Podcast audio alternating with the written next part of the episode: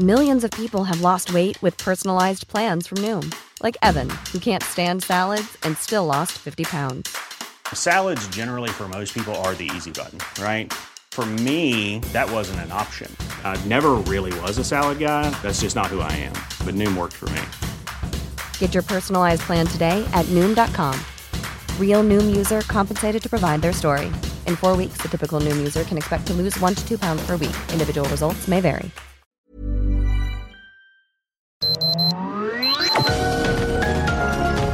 Heraldo Media Group presenta Sergio Sarmiento y Lupita Juárez.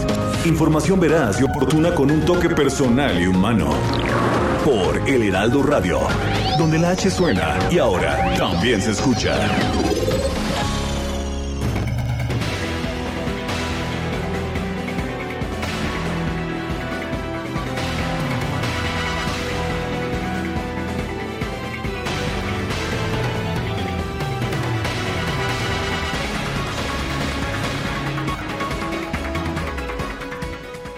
El estado de Zacatecas vivió una madrugada de violencia, al parecer desatada por grupos criminales.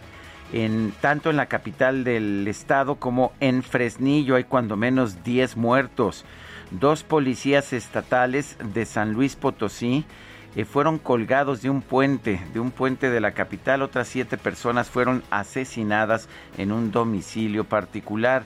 Se confirmó también un ataque en contra del exdirector de la Policía Municipal de la capital de Zacatecas, Jorge Eduardo Muñoz, junto a otros dos civiles. Eh, esto en el municipio de Guadalupe, que está en la zona metropolitana de, de la ciudad de Zacatecas.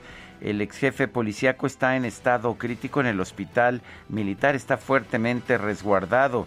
El grupo de coordinación local confirmó estos incidentes detectados a partir de las primeras horas del miércoles.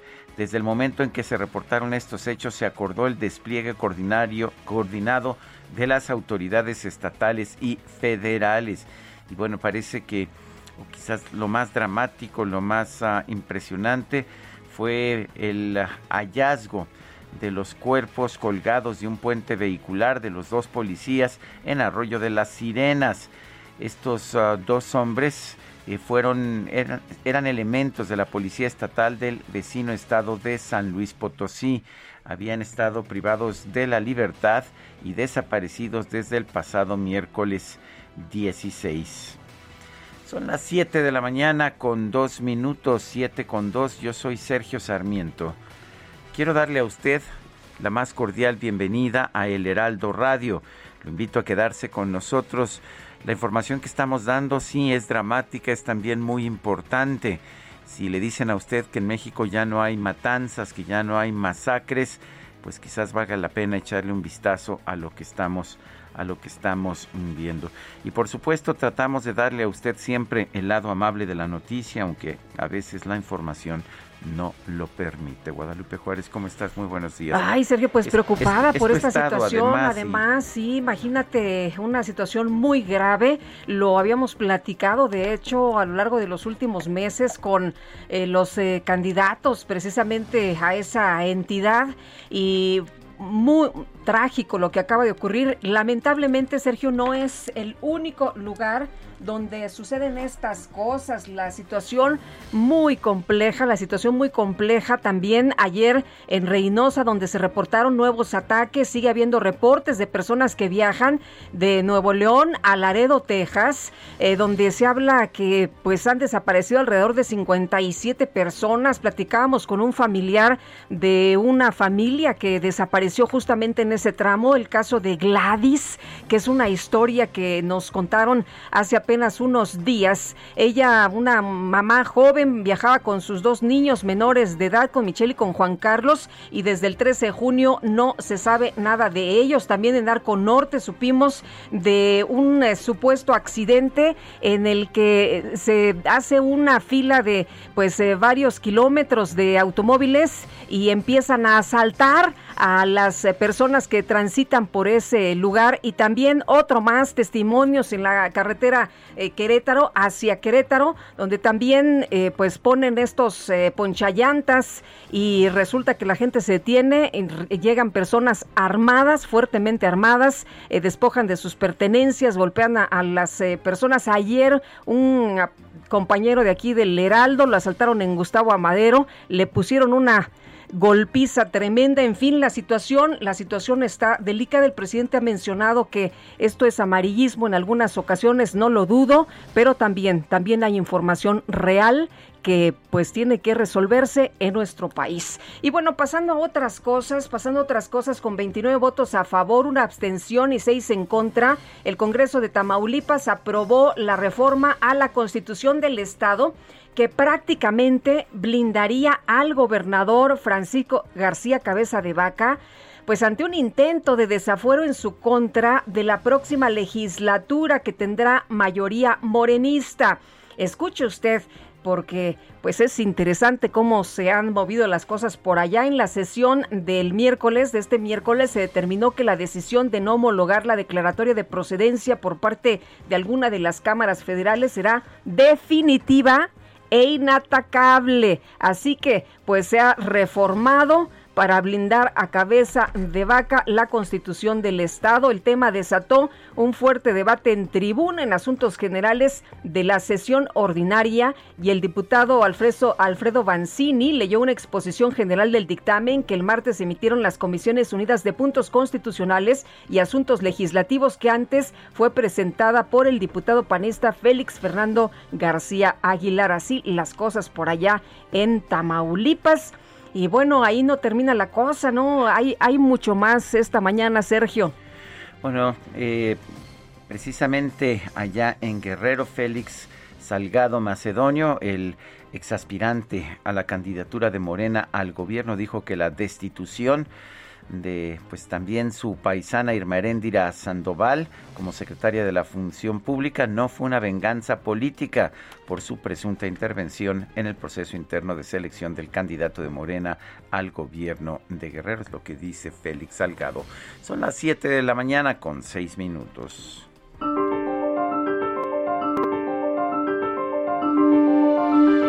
Y la frase del día, aspiramos hacer lo que auténticamente somos, pero a medida que creemos lograrlo, nos invade el hartazgo de lo que realmente somos. Oliverio Girondo.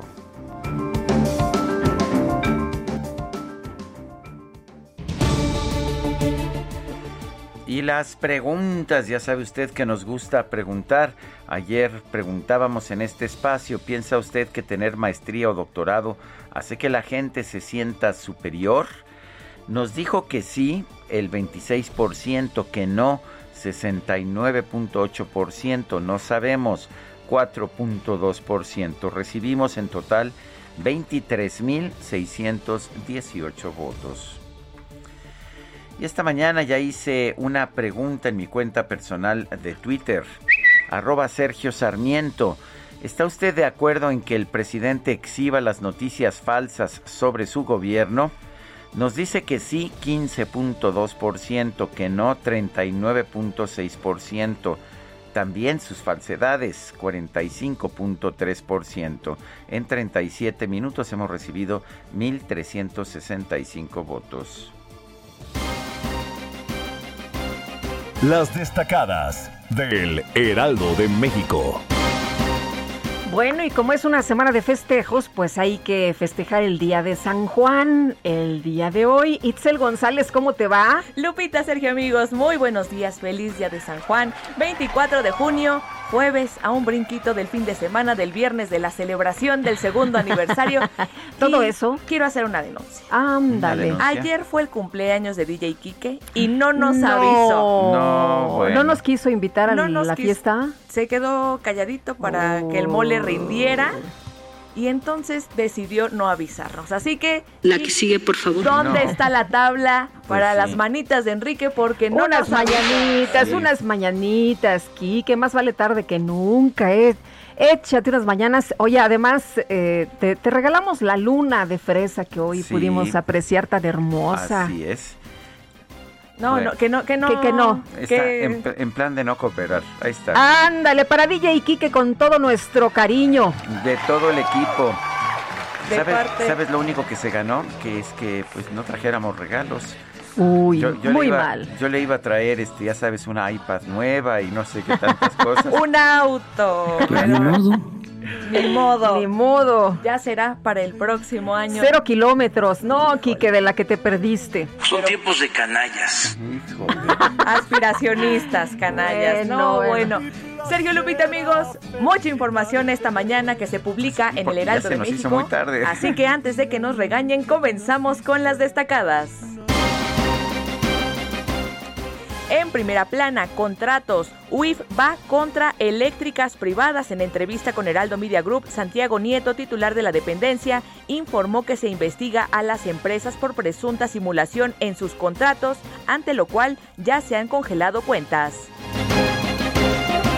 País, Cámara de Diputados, inicia cabildeo por direcciones. Morena, PRI y PAN ya perfilan acuerdos para evitar agandalle en la Jucopo y mesa directiva.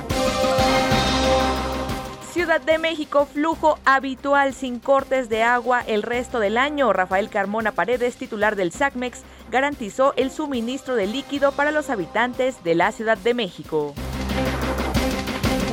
Estados, Yucatán reclaman saqueo en tren Maya. Asamblea acusa a Lina de opacidad en manejo de vestigios. Orbe, creador de antivirus, tras fallo McAfee se suicida. El magnate sería extraditado de Barcelona a los Estados Unidos. Meta, Ana Guevara explica razones. La directora de la CONADE dice que la razón no está con Paola Espinosa. Y finalmente, en mercados, avance ecológico, vehículos eléctricos ganan terreno. Con esos autos se dejaron de usar 24.709 millones de litros de gasolina de 2015 a 2020. Lupita, Sergio, amigos, hasta aquí las destacadas del Heraldo. Feliz jueves. Igual para Titzel, muchas gracias, buenos días. Son las 7 con 11 minutos. Vamos a un resumen de la información más importante de este miércoles 23 de junio de 2021. La Suprema Corte de Justicia de la Nación admitió a trámite una acción de inconstitucionalidad promovida por legisladores de oposición en contra de la ampliación del mandato del ministro presidente Arturo Saldívar. El caso fue turnado al ministro José Fernando Franco. Legisladores del PRI en la Comisión Permanente del Congreso propusieron impulsar una reforma para establecer las normas del procedimiento de consulta ante el Pleno de la Suprema Corte. La Fiscalía General de la República impugnó la decisión de un juez federal que admitió a trámite la demanda de amparo del gobernador de Tamaulipas, Francisco García Cabeza de Vaca, para frenar cualquier orden de aprehensión que sea girada en su contra. La bancada del PAN en el Senado señaló que el gobierno federal busca responsabilizar al gobernador Francisco García Cabeza de Vaca por los asesinatos registrados el fin de semana pasado en la ciudad de Reynosa. El Congreso de Tamaulipas aprobó una reforma para garantizar que el gobernador Francisco García Cabeza de Vaca concluya su mandato al establecer que en los casos que los diputados locales determinen la no homologación de declaratorias del legislativo federal, la decisión sea definitiva e inatacable. Y bueno, pues lo más cuestionable de esto es que es legislar para beneficiar a una sola persona. Una corte federal de Texas en los Estados Unidos sentenció a tres años de prisión al exgobernador interino de Coahuila, Jorge Torres, por el delito de lavado de dinero. Tabasco, la Comisión Estatal de los Derechos Humanos emitió medidas cautelares a la Secretaría de Seguridad y Protección Ciudadana y al director del Centro de Reinserción Social del Estado por la riña de internos que dejó seis muertos y nueve heridos. El gobernador de Michoacán, Silvano Aureoles, denunció que el crimen organizado apoyó la campaña electoral del mandatario electo de la entidad, Alfredo Ramírez Bedoya, por lo que exigió que la elección sea anulada. Dijo que él va a seguir diciendo la verdad y que sabe que está en riesgo de que lo metan a la cárcel. El dirigente nacional de Morena, Mario Delgado, aseguró que las palabras del gobernador Aureoles están motivadas por la desesperación. Advirtió que el mandatario estatal podría ir a la cárcel precisamente si se le comprueba que incurrió en mal uso de recursos públicos. El senador Félix Salgado Macedonio aseguró que la destitución de Irmeréndira Sandoval como secretaria de la Función Pública no fue una venganza por su presunta intervención en el proceso interno para elegir al candidato de Morena al gobierno de Guerrero. El director de lo consultivo del INAI, Raibel Ballesteros Corona, presentó su renuncia al cargo luego de que fue exhibido en un video golpeando a dos mujeres, a su pareja y a la madre de esta mujer. El grupo parlamentario del PRI en la Comisión Permanente del Congreso pidió al gobierno de Puebla que no permita que el socavón del municipio de Juan C. Bonilla se convierta en destino turístico para evitar que los ciudadanos se pongan en riesgo.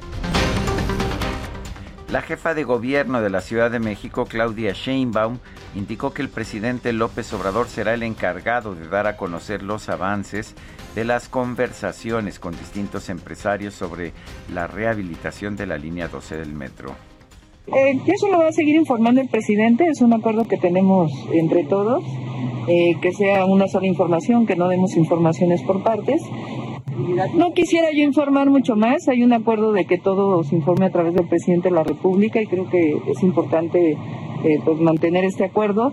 No es que haya nada que esconder, sino sencillamente que se está reuniendo con el comité técnico también para que pueda conocerse pues toda esta información.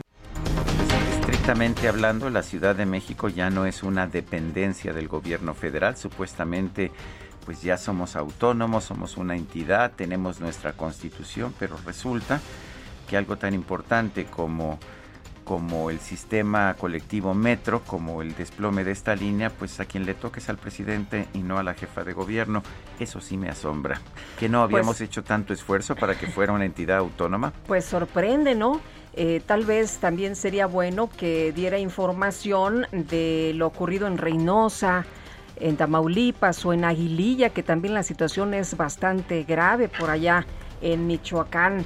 Bueno, este miércoles una parte del plafón de un puente de acceso a la estación Villa de Cortés de la línea 2 del metro, por si algo faltaba, por si algo faltaba, cayó sobre dos vehículos, causó daños materiales. Se ve, la verdad, se ve muy aparatoso esto. Eh, Aunque no toca muy preocupante. sí, metro, pero, pero es muy preocupante, ¿no? Eh, ¿qué, ¿Qué pasa? ¿Qué está sucediendo? ¿Por qué está ocurriendo esto? Por cierto, no hay personas lesionadas. En una nueva reunión con padres de niños con cáncer, el director general del INSABI, Juan Antonio Ferrer, informó que el gobierno federal realizó el proceso de adquisición de 128 claves de medicamentos oncológicos a través de la Oficina de las Naciones Unidas de Servicios para Proyectos. Han venido diciendo esto desde hace tiempo, desde hace semanas. Dijeron que ya los habían comprado y que había ahorros enormes pero los medicamentos no aparecen y las empresas a las que compraron dicen, bueno, pues todavía no se concluye el proceso burocrático. Pues si no compras tienes ahí el dinero ahorrado, ¿no? Bueno, además, eh, el doctor Juan Antonio Ferrer señaló que desde el pasado 16 de junio se han enviado 1.458.000 piezas de medicamentos oncológicos a los almacenes de distintas instituciones del sector salud, pues en los almacenes no ayudarán de mucho para las personas que lo requieren. Y sí, creo que es doctor Juan Antonio Ferrer, pero no en medicina, ¿eh? No vaya usted a pensar que mandan a gente que sabe a cumplir funciones eh, en este gobierno.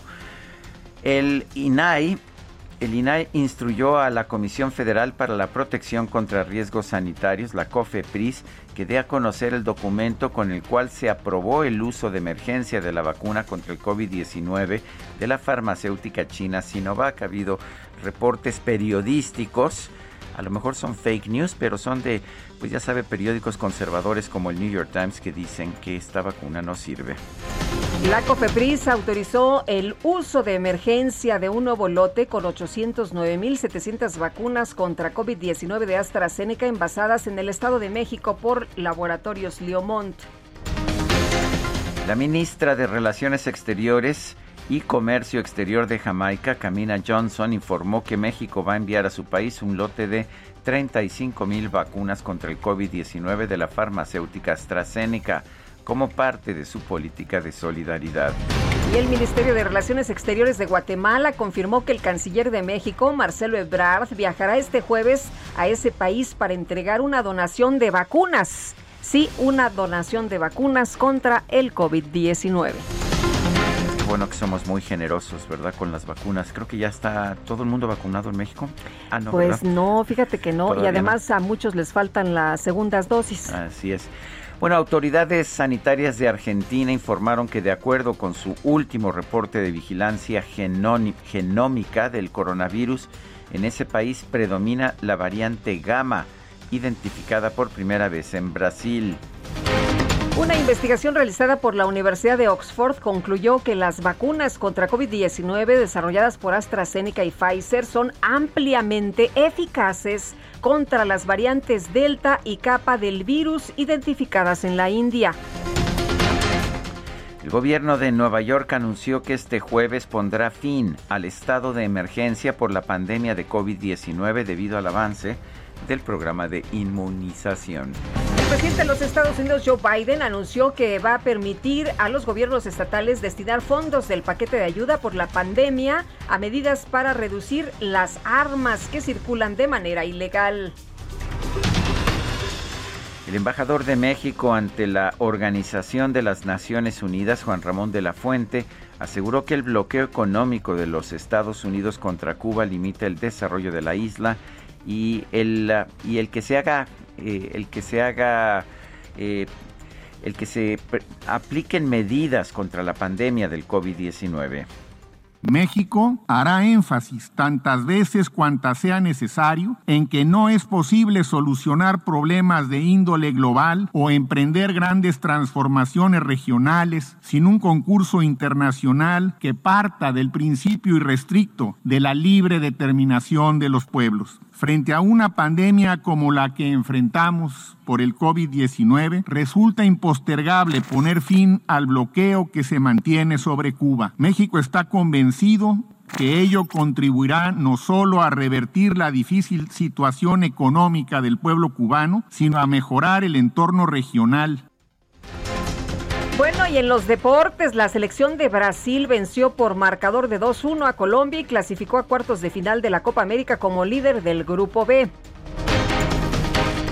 Mientras que la selección de Portugal avanzó a octavos de final de la Eurocopa al empatar 2 a 2 con Francia. Cristiano Ronaldo se convirtió en el máximo anotador de la historia a nivel de selecciones al llegar a 109 goles, igualando al iraní Ali Daei. Son las 7 con 22.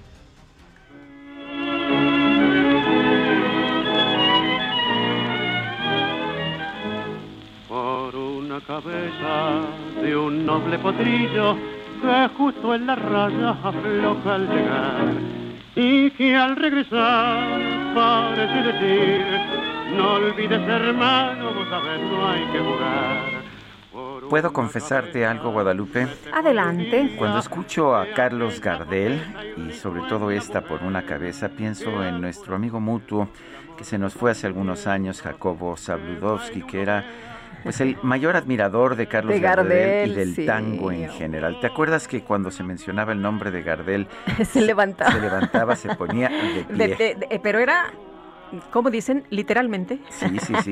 Estuviera en cabina de transmisión de radio, estuviera donde sea, se ponía de pie.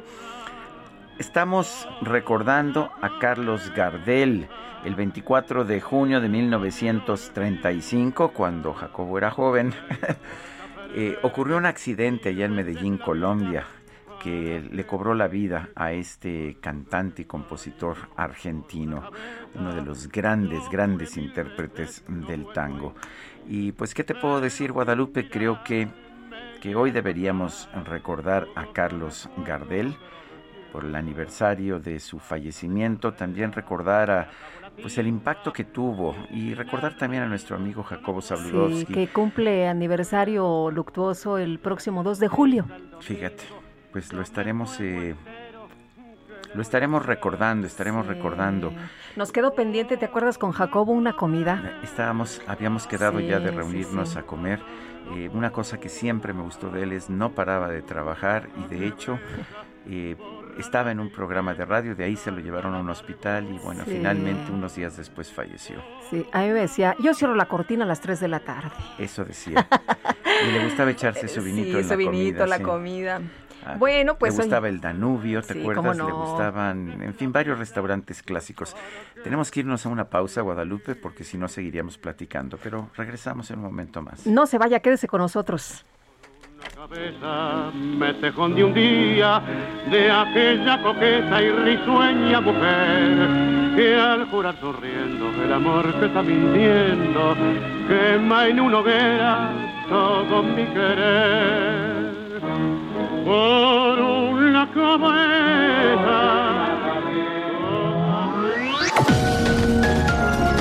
Sergio Sarmiento y Lupita Juárez quieren conocer tu opinión, tus comentarios o simplemente envía un saludo para ser más cálida esta mañana.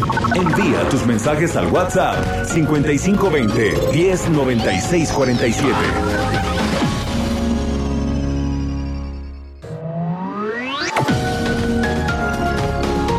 Continuamos con Sergio Sarmiento y Lupita Juárez por El Heraldo Radio. te toques los granitos, te pueden dejar marcas. Para que no haya marcas, mejor marca a Soriana y aprovecha que todas las cremas, tratamientos faciales, desodorantes y talcos los pongo al 3x2. Sí, cremas y desodorantes al 3x2. Tú pides y Julio Regalado manda. Solo en Soriana. A Julio 3. Aplican restricciones. Este 24 de junio se celebra el Día Internacional del Socorrista. El origen de este efeméride se remonta al 24 de junio de 1859, cuando Henry Dunant, de origen suizo, fue testigo de la batalla de Solferino dentro del proceso de unificación de Italia, la cual dejó miles de muertos y heridos. Durante este conflicto, Dunanda ayudó de manera desinteresada a los heridos y moribundos, sin importar el bando en el que peleaban o la ideología que defendían, destacando que todos fueran tratados con humanidad.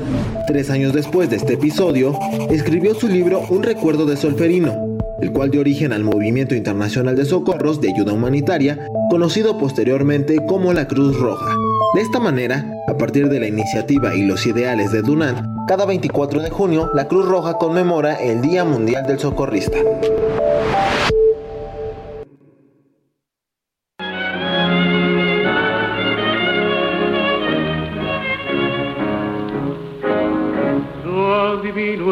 Parpadeo de las luces que a lo lejos van marcando mi retorno.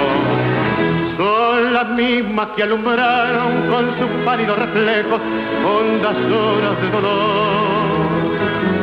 Y aunque no quise el regreso, siempre se vuelve al primer amor. La vieja calle donde el eco dijo, tuya es su vida, tuyo es su querer bajo el burlón mirar de las estrellas.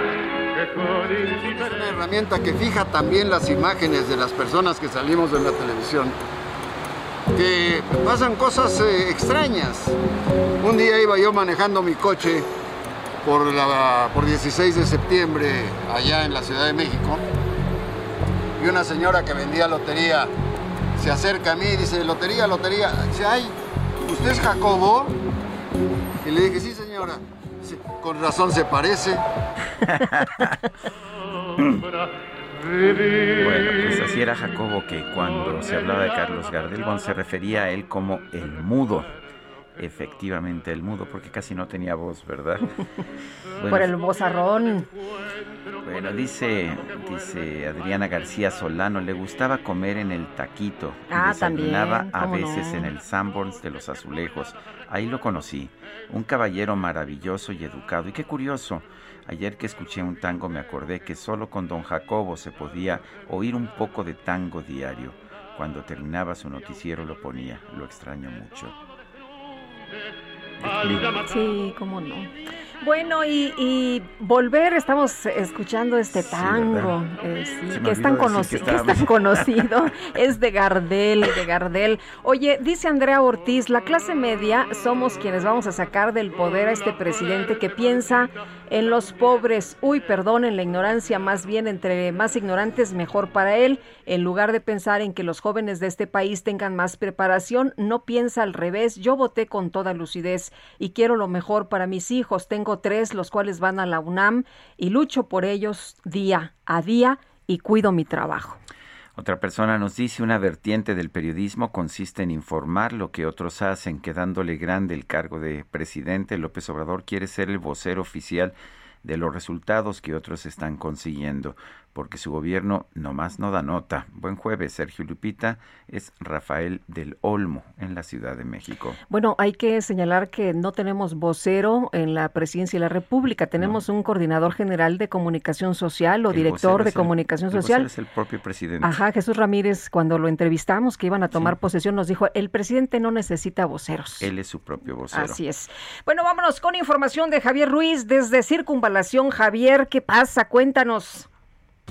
Sergio, ¿qué tal? Excelente mañana. Pues tenemos cerrada la circulación del eje oriente en la avenida Anillo de Circunvalación y también de la avenida de San Pablo de Circunvalación en dirección hacia el eje central Lázaro Así es que cerca de las 3 de la madrugada, Lupita, pues un grupo de aproximadamente 60 jóvenes llegaron a agredir a los habitantes del edificio ubicado en San Pablo y la calle de Santo Tomás. Pues aparentemente pues eh, sacaron a 52 eh, familias pues a la fuerza esto después de que les querían quitar pues este predio. Lo que nos han referido algunos eh, familiares, principalmente los habitantes de esta zona, es que pues este predio se encuentra en litigio, sin embargo, pues ellos dicen que han pagado pues de todo, hasta el momento pues sacaron a estas personas, algunas de la tercera edad, a niños, supuestamente con violencia, en estos momentos ya este grupo de personas pues están nuevamente eh, pues metiendo su mercancía en la parte de abajo de este edificio de siete pisos, todavía pues había tiendas naturistas, algunas tiendas, papelerías, y pues prácticamente les, tiraron todo en ese punto. Han cerrado la circulación debido a que están esperando a que llegue alguna autoridad, han llegado granaderos, sin embargo, pues únicamente pues está acordonado por parte de ellos esta zona. En los próximos minutos, pues si no llega alguna algún representante del gobierno de la Ciudad de México, pues estarán ellos trasladando hacia la alcaldía Cuauhtémoc a pues justamente realizar esta denuncia y a manifestarse. Hay que evitar este punto, la alternativa por supuesto utilizar pues el eje central Lázaro Cárdenas, el eje el circuito interior un poco más distante, el eje 2 sur también podrá ser la gran ayuda para evitar al menos pues la zona de San Pablo. De momento, Lupita, Sergio, el reporte que tenemos. Gracias, Javier. Estamos atentos, hasta luego. Buenos, días. Son las 7 de la mañana con 36 minutos allá en Miami. Hay un muerto y hay uh, un grupo de personas atrapadas en el derrumbe de un edificio. Eh, este edificio es una torre de apartamentos en Surfside, allá en Miami. Se derrumbó la madrugada del jueves, mató a una persona eso es lo que han informado las autoridades. El siniestro dejó a varios vecinos atrapados entre los escombros y los hierros y levantó una nube de polvo que cubrió los autos estacionados a dos cuadras de distancia. En un tuit, la policía de Miami-Dade, que es el condado en donde se encuentra la ciudad de Miami, informó de un muerto en este derrumbe. Docenas de trabajadores de emergencias han acudido al lugar eh, se ve a bomberos que sacan a sobrevivientes de entre los escombros. Eh, Santo Mejil, de 50 años, dijo al Miami Herald que su esposa le había llamado desde el edificio donde trabajaba como asistente para una anciana. Dijo que había escuchado una gran explosión, se sintió como un terremoto. Más tarde le llamó y le dijo que los rescatistas la estaban llevando abajo. Bueno, pues complicada la situación. Se ha cortado la circulación en las calles cercanas y decenas de vehículos de rescate y bomberos y ambulancias, eh, así como de policías, están rodeando el lugar.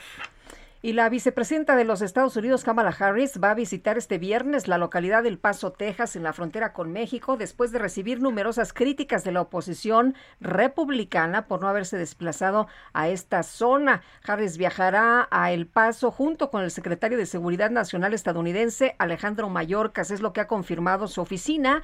Después de que el diario político y otros medios adelantaran la noticia. La vicepresidenta Harris viajará este viernes 25 de junio a El Paso, es lo que dijo en un comunicado la portavoz de Harris, Simón Sanders, y esta será la primera visita de Harris a la frontera sur de los Estados Unidos desde que asumió su cargo en enero pasado. Llegará dos semanas después de que viajó, se acordarán ustedes, a México y también a Guatemala para abordar con los eh, presidentes las causas de raíz que generan la migración irregular hacia los Estados Unidos.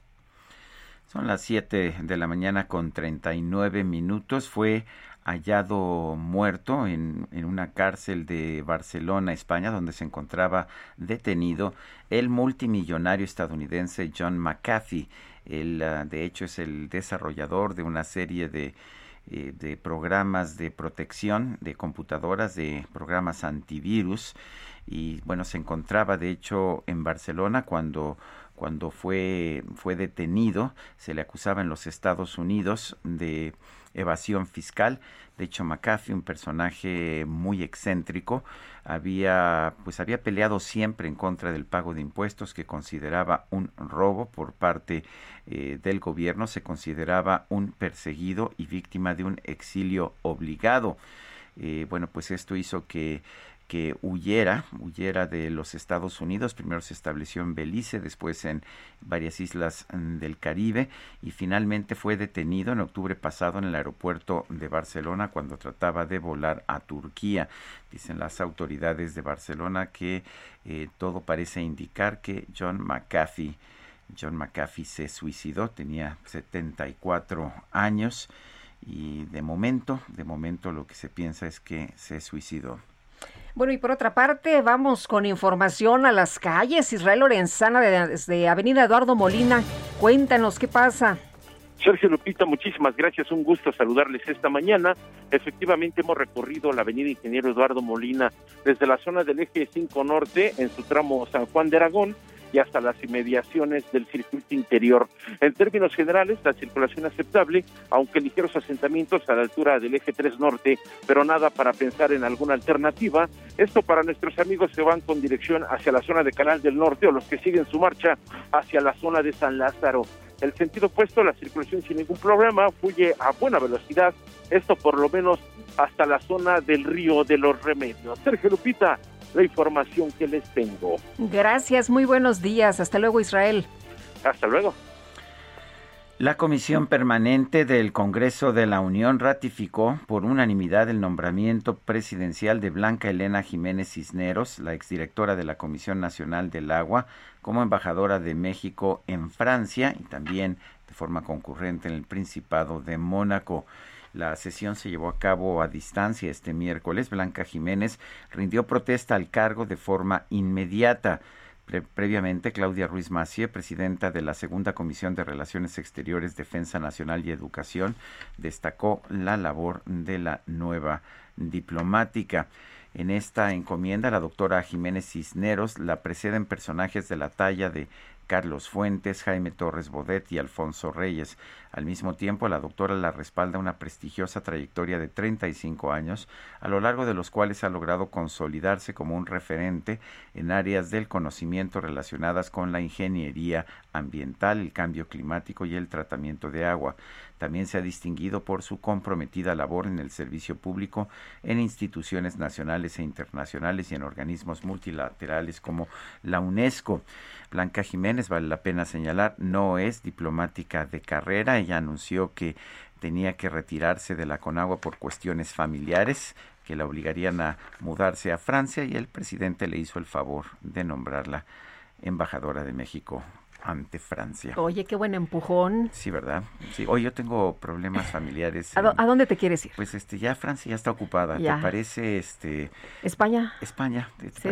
¿Sí? a ver si le puedes decir al presidente que sí me hace el enorme favor de nombrar. Le voy a decir a ver qué. A, ver qué te dice. A ver qué. Y nada de acarreo. No, no, nada, todo es este votación transparente. Aquí transparentemente estamos anunciando este, pues eso, ¿no? A ver si me mandan a España porque este es que ya sabes, mi sobrina Tala vive allá y luego se siente un poquito deprimida y entonces quedamos... ¿Y quieres acompañar? Pues sí. Bueno, estaría bueno.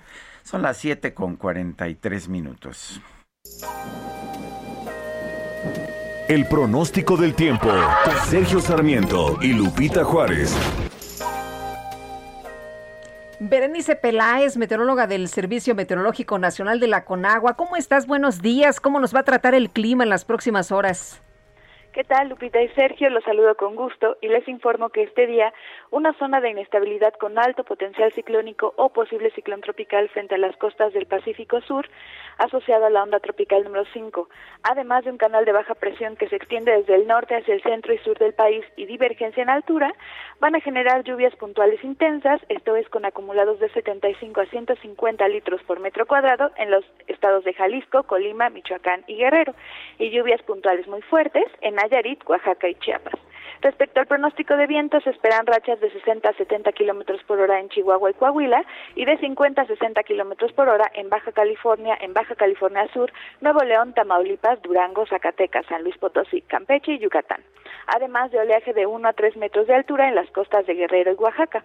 Les comento también que se van a mantener las temperaturas calurosas a muy calurosas en el noroeste, norte y noreste del país, además de la península de Yucatán, con temperaturas máximas de 40 a 45 grados Celsius en Baja California, Sonora y Nuevo León.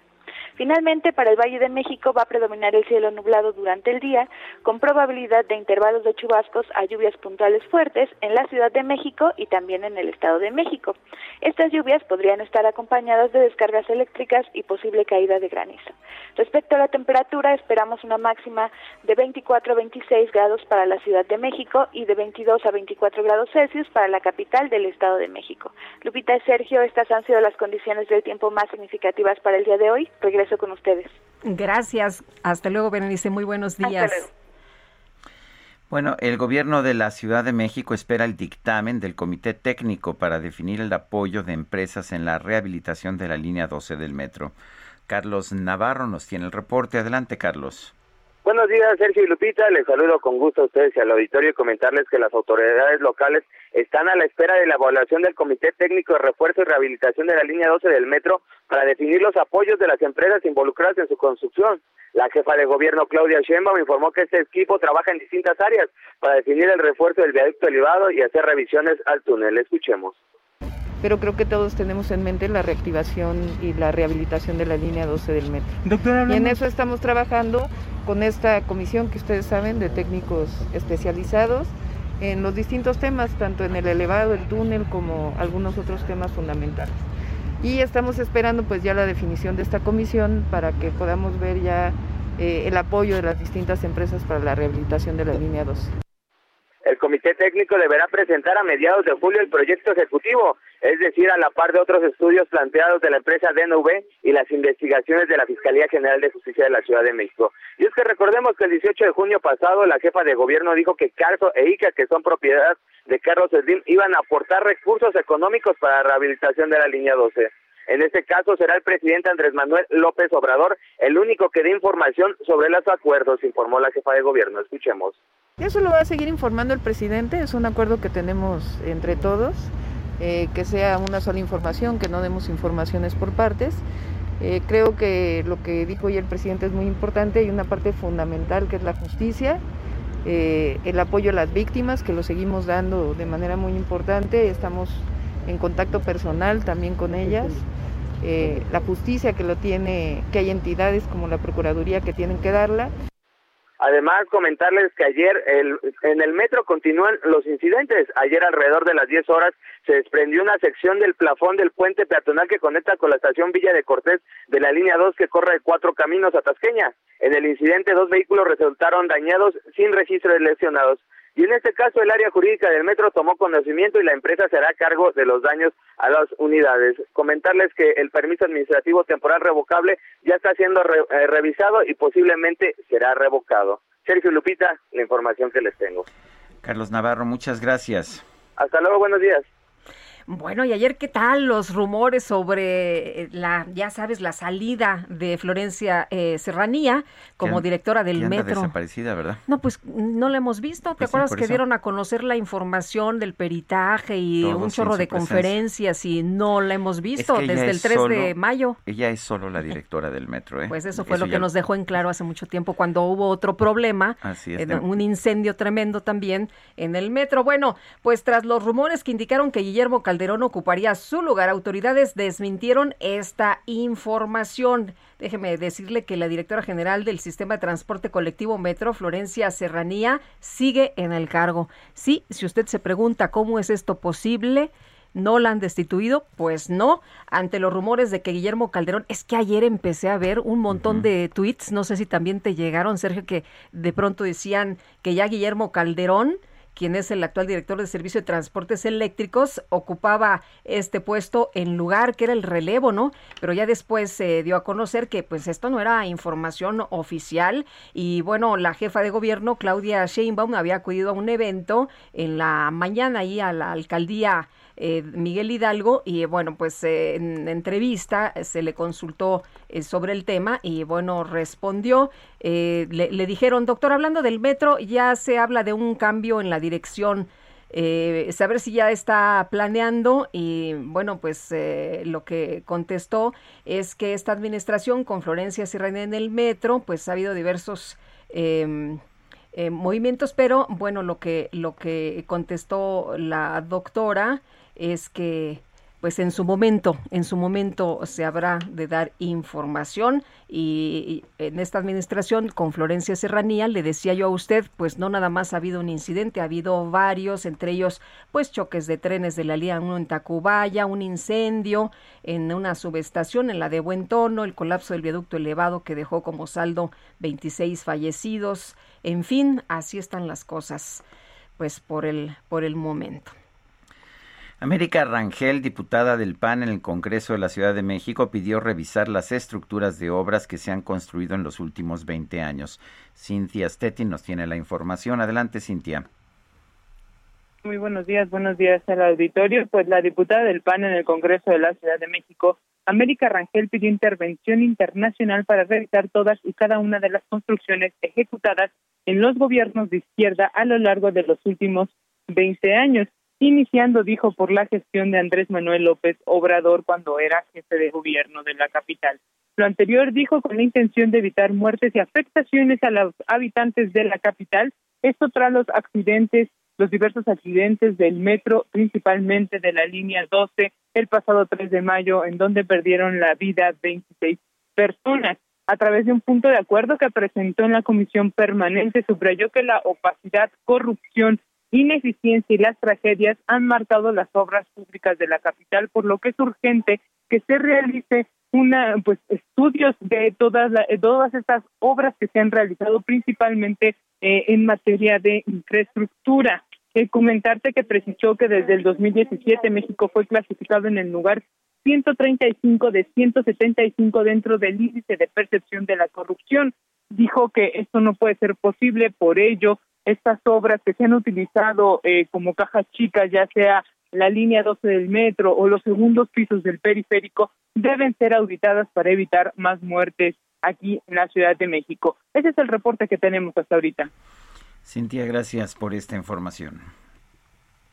Bueno, nos manda saludos eh, Marilú Rodríguez, nos dice Lupita, les mando a ti y a Sergio una felicitación no solo por dos años, sino por todos los que llevan trabajando juntos, demostrando su profesionalismo. Muchas gracias, querida Marilú, por escucharnos desde hace muchos años. Formalmente cumplimos los dos años al aire mañana, ¿verdad? Sí. Formalmente es mañana, vamos a, pues vamos a celebrar, celebrar con agradecimiento también porque porque creo que eh, tener esta oportunidad de, trabajar en esta, en esta empresa, con esta libertad, eh, es muy importante, es muy importante para alguien como pues como yo por lo menos que pues que me he dedicado a este trabajo toda la vida como periodista, apenas acabo de cumplir 50 años como periodista y es un privilegio poder seguirlo haciendo aquí en las instalaciones y en las frecuencias. Bueno, pues en este medio que en dos años Sergio nació apenas y la verdad es un eh, medio, un referente. Y es un referente en los medios de comunicación y bueno, yo estoy muy agradecida también por esta oportunidad. Y nuestro agradecimiento a Ángel, eh, Ángel Mieres, a, Franco Carreño, a Adrián Laris y a todo el equipo que hace posible esto. Vamos, vamos, ah no, nos dicen que ya es que se nos estaba ya Acabando el tiempo. Acabando el tiempo, ya no nos daba tiempo de la siguiente, de la siguiente eh, nota. Ah, no, sí, ¿verdad? Sí. Eh, ¿Tenemos a Jorge Almaquio? No, ya no tenemos a Jorge Almaquio. Vamos a un corte. En pantalla. Bueno, son las 7 de la mañana con 53 minutos. ¿Por qué no nos manda un mensaje? También, ¿sabe que Nada de lo que hacemos es posible si no tenemos el apoyo de los radioescuchas, pero por eso mismo nos gusta escuchar sus posiciones, sus puntos de vista, también los compartimos con nuestro público. Eh, puede usted mandarnos un mensaje de texto o también un mensaje de voz a nuestro número de WhatsApp, el 55 2010 9647, repito, 55 2010 9647. Guadalupe Juárez y Sergio Sarmiento estamos en el Heraldo. Regresamos en un momento más y lo dejamos con el mudo Carlos Gardel. Lo estamos recordando hoy en el aniversario de ese accidente de aviación en Medellín, Colombia, que entristeció no solamente a Argentina, sino al mundo ya en 1935. Siempre se vuelve al primer amor, la vieja calle donde le codijo, tuya es su vida, tuyo es su querer, bajo el burlón mirar de las estrellas que con indiferencia hoy me ven volver, volver frente marchita, las nieves del tiempo platearon mi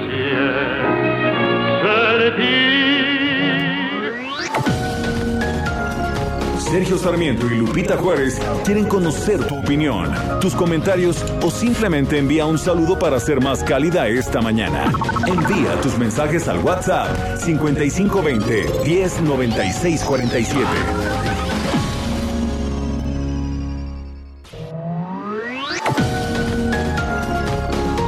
Continuamos con Sergio Sarmiento y Lupita Juárez por El Heraldo Radio.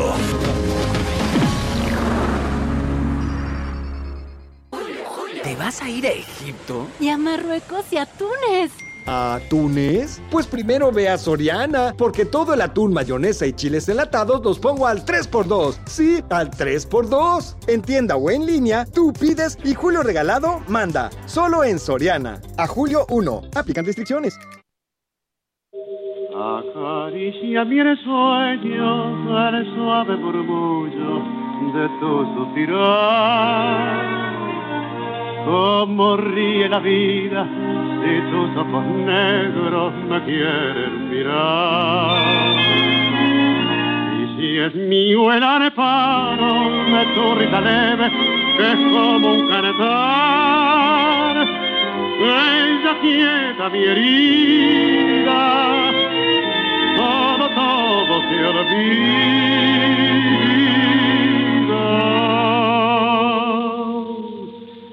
El día que me quiera, la rosa enganada. Ay, el día que me quieras. Escucha Guadalupe. Con mejor color la verdad es que sí hay que reconocer que la fuerza de las interpretaciones de Carlos Gardel y de la música que escribía de este tango, que no lo inventó él, pero que lo llevó a su máximo esplendor, es extraordinario.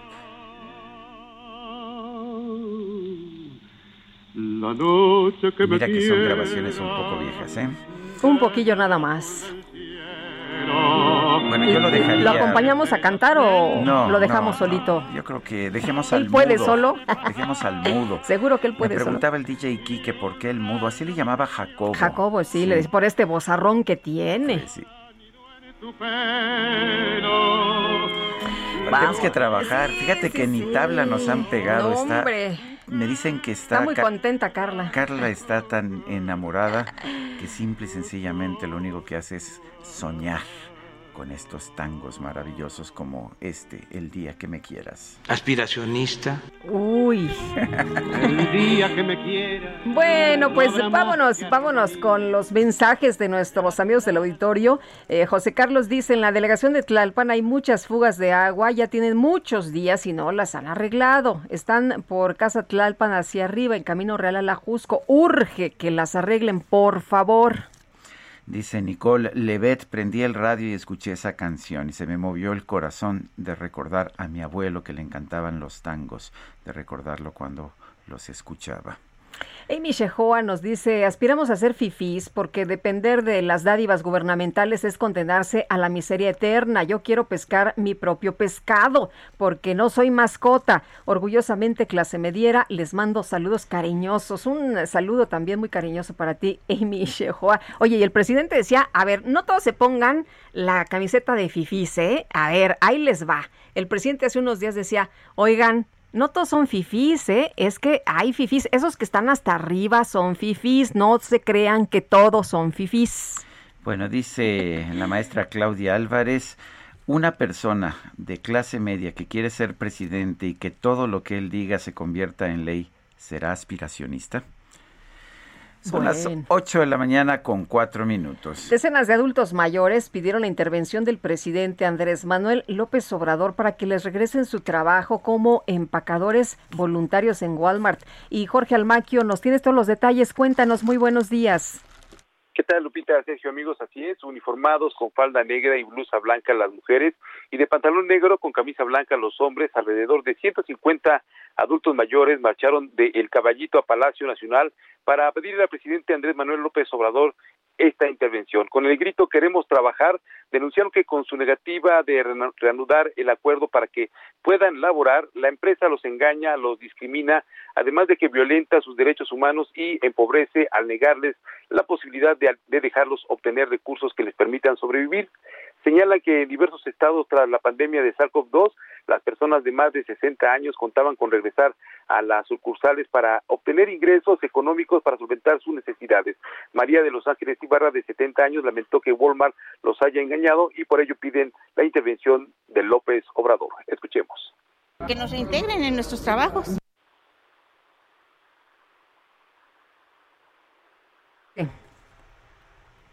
Que los reintegren en sus trabajos, es lo que están demandando.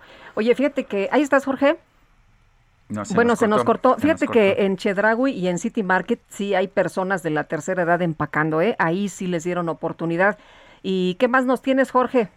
Y bueno, Enrique Paredes, de 69 años, Lupita, quien expuso que todos los adultos mayores pues ya están vacunados contra el COVID-19, precisó que solo buscan una oportunidad de seguir sintiéndose útiles ante la sociedad. Así lo dijo. Que nos reinstalen. Ya estamos vacunados, estamos fuertes todavía para seguir trabajando. ¿eh? No queremos sentirnos inútiles. Somos útiles todavía ante la sociedad. Ya quiero salir a trabajar. Y precisamente, Lupita, sobre esta situación de poder eh, acudir a otra tienda, se les cuestionó si podrían hacerlo. Ellos dijeron que, bueno, pues sí, sí lo han, sí lo han hecho, han acudido a estas tiendas y el mismo señor Enrique Paredes nos comentó qué fue lo que sucedió. Yo me di una vuelta por una tienda, no voy a decir nombre para no, y me dijeron que, que, iban a estar regresando primero los que ya estaban anteriormente. Y si llegaban a faltar, pues entonces iban a, a contratar a algunas personas. Señalaron que durante la emergencia sanitaria por SARS-CoV-2 se mantuvieron encerrados sin la posibilidad de trabajar o realizar alguna actividad ante el temor de contagiarse, pero insisten, ya están eh, vacunados, ya tienen la intención, hay apertura de los negocios y lo que quieren solamente es volver, volver a trabajar. Lupita, Sergio, amigos, el reporte que les tengo. Muy bien, muchas gracias por esta información, Jorge. Buen día, hasta luego. Bueno, iba a hacer una consulta para ver si se enjuiciaba a los expresidentes de la República por presuntos crímenes cometidos. Eh, la Suprema Corte de Justicia pues tomó la decisión correcta de que no se podía someter este tipo de pregunta a una consulta, pero cambió la pregunta. Solo que pues ahora no se entiende la pregunta. Yo todavía no estoy muy seguro de qué quiere decir la pregunta pero lo que sí sé es que el Instituto Nacional Electoral tiene que realizar esta consulta. De manera que, pues, ¿cómo se va a hacer esto? Edmundo Jacobo es secretario ejecutivo del Instituto Nacional Electoral. Lo tenemos en la línea telefónica. Edmundo, ¿cómo estás? Buenos días. Muy buenos días, Sergio. Muy bien, muchas gracias. Qué gusto saludarte y a tu auditorio también. Eh, eh, cuéntanos cómo se va a llevar a cabo esta consulta.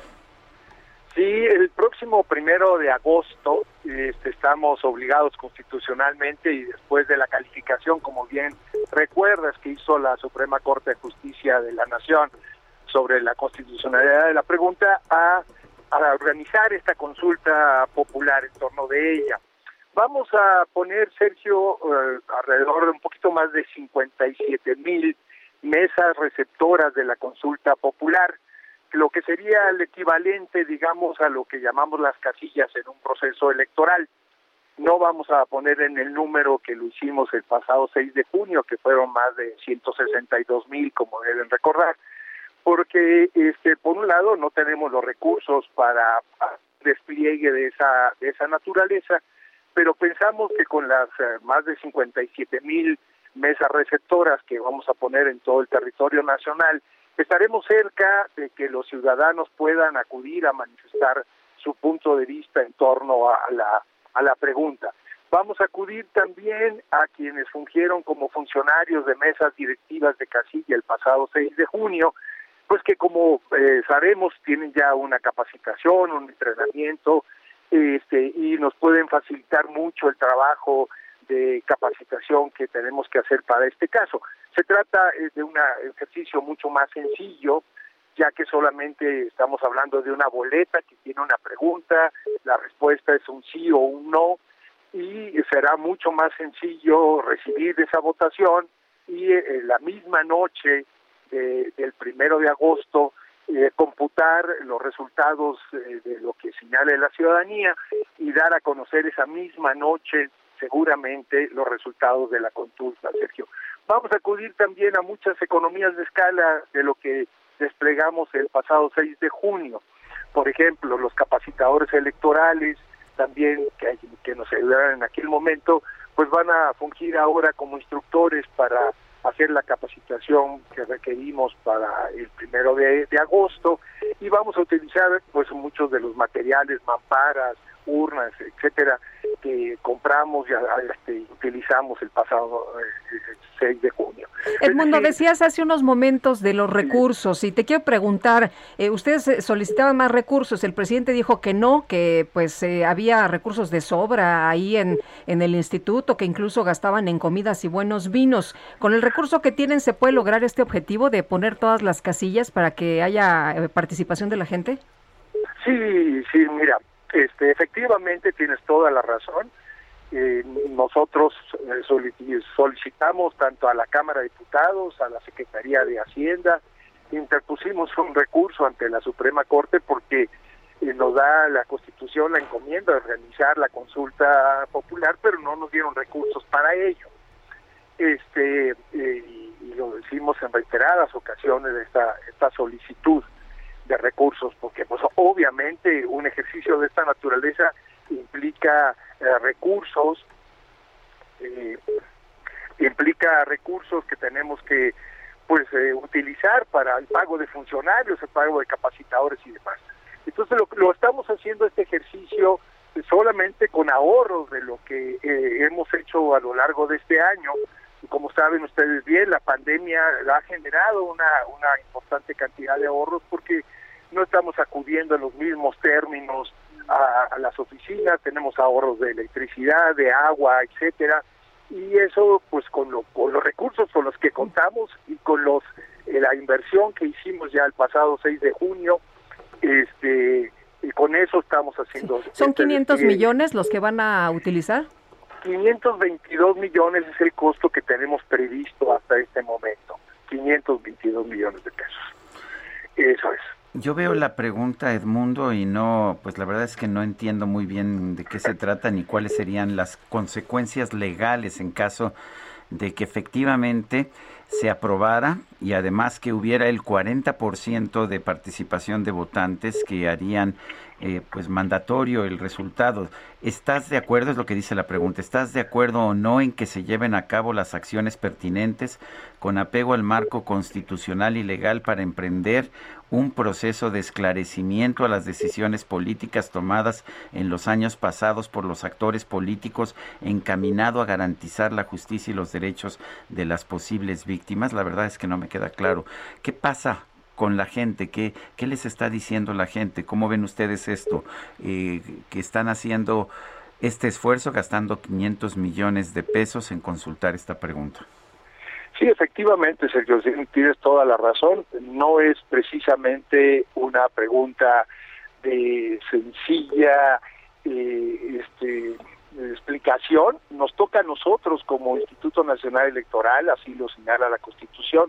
Somos los únicos autoridad eh, promovente de la, de la pregunta. Nuestro reto de comunicación será explicarla lo más claramente posible a la ciudadanía para que la ciudadanía el primero de agosto pueda, este, a partir de la lectura y la explicación que nosotros demos sobre el alcance de la misma pregunta, eh, pueda manifestarse. Este es todo un reto de comunicación porque, este, en fin, ha habido diferentes expresiones públicas alrededor de lo que significa la pregunta, pero una fue la pregunta original que propuso el presidente de la República y otra fue la redacción que hace la Suprema Corte, que es sobre ella la que vamos a preguntar, y que implica, este, si la ciudadanía está de acuerdo, siguiendo y respetando todo el marco constitucional y legal, el iniciar un proceso de investigación.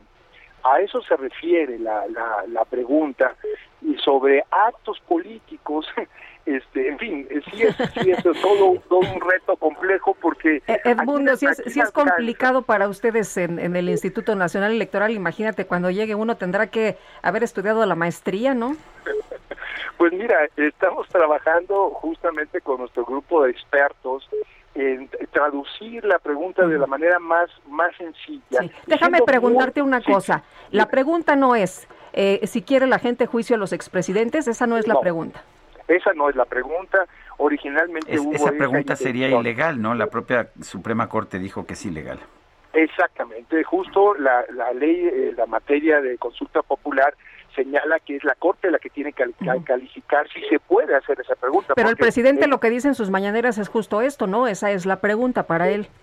Ajá, pero esa no es la pregunta. La pregunta es la que Sergio leyó hace unos minutos, este, con, con toda esa complejidad pero no es, eh, no está dirigida en particular a determinados sujetos, como se ha querido traducir. Está, es una pregunta que la Corte eh, abrió para actores políticos en general, sin definir un, tiempo determinado o un nivel determinado de responsabilidad de actores políticos. Eso es lo que vamos a, a traducir, con, este, estamos trabajando justamente en la campaña que a partir del 15 de julio nosotros vamos a detonar, porque ese es el periodo en donde toda la comunicación va a recaer solamente en el INE para explicar a la ciudadanía del 15 de julio al 1 de agosto. Pues yo quiero agradecerte, Edmundo Jacobo, secretario ejecutivo del Instituto Nacional Electoral, esta conversación. No, no, no, con muchísimo gusto, eh, a sus órdenes siempre.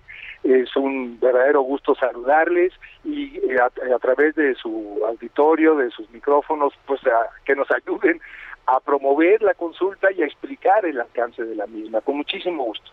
Buenos días, hasta luego.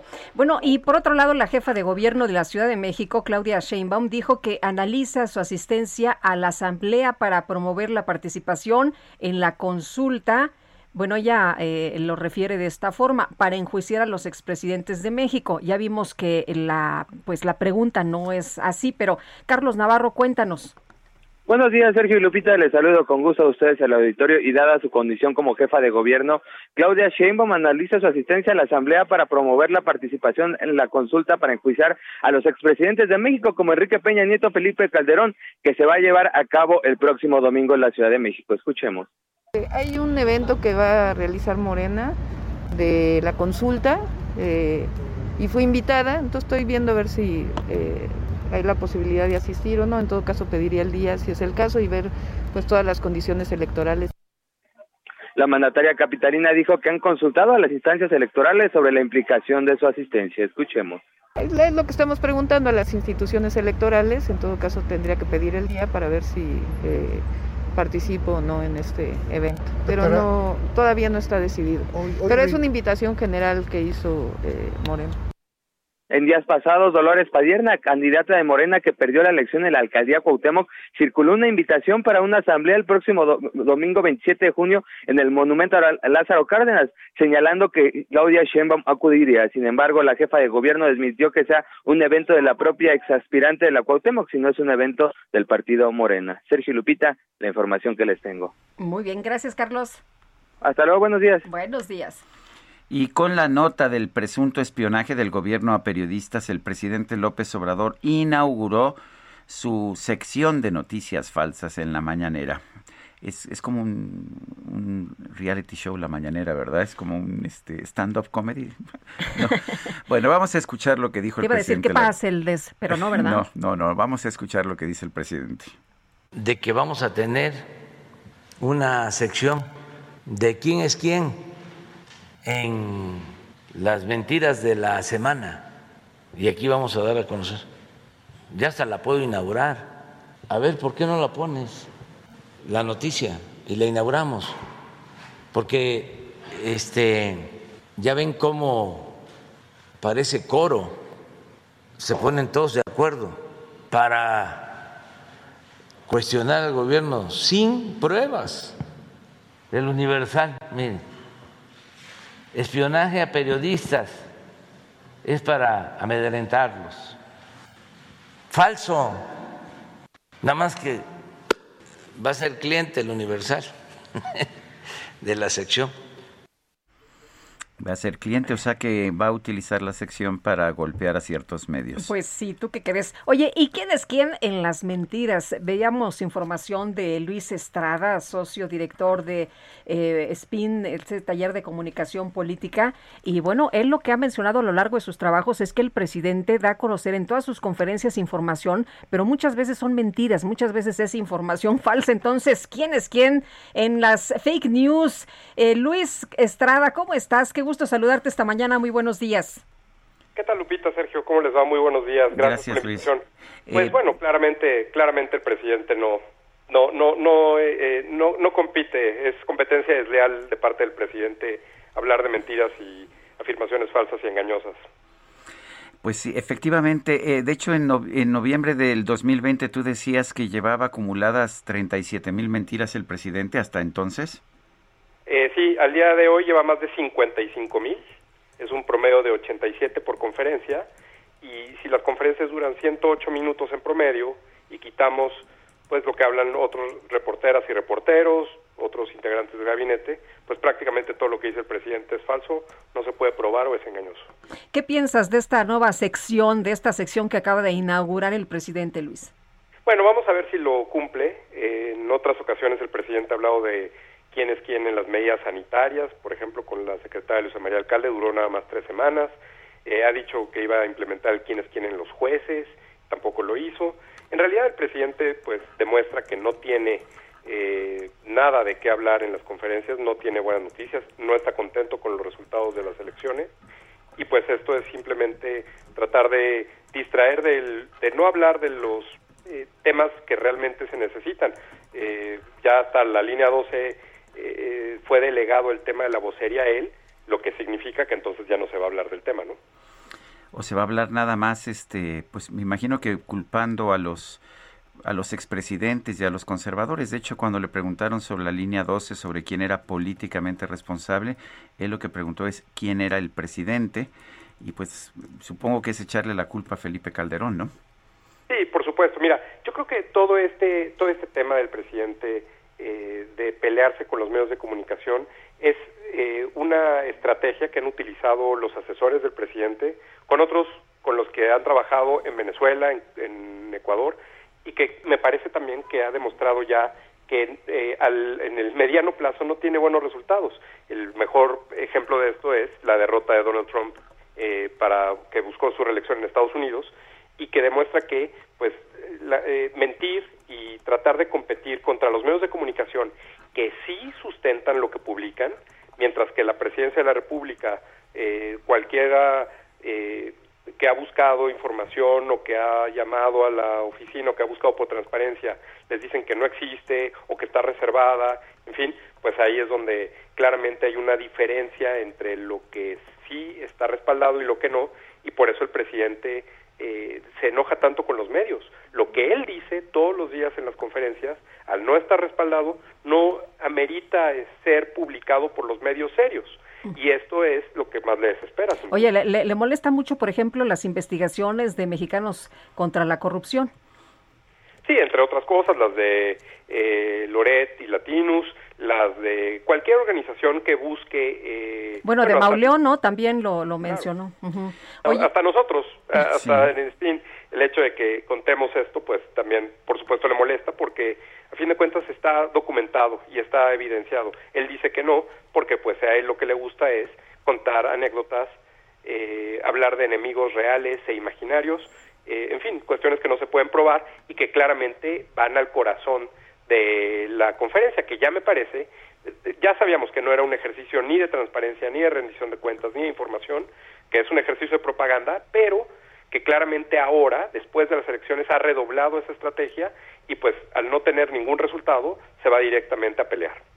Oye, de las más recientes declaraciones, decía el presidente, si votan por otra opción les van a quitar los apoyos, lo cual claramente es falso, pero él sigue argumentando como si fuera verdadero. Pues sí, y además pues ya vimos, no le, no le resultó necesariamente como él creía. Todo esto parte, me parece, Lupita, del hecho de que él piensa, y él asegura, otra vez sin pruebas, y su gabinete y su equipo y su staff también, incluyendo a Genaro Villamil, el presidente del sistema de radiodifusión del Estado mexicano, que lo ven millones de personas en las conferencias y esto no es así.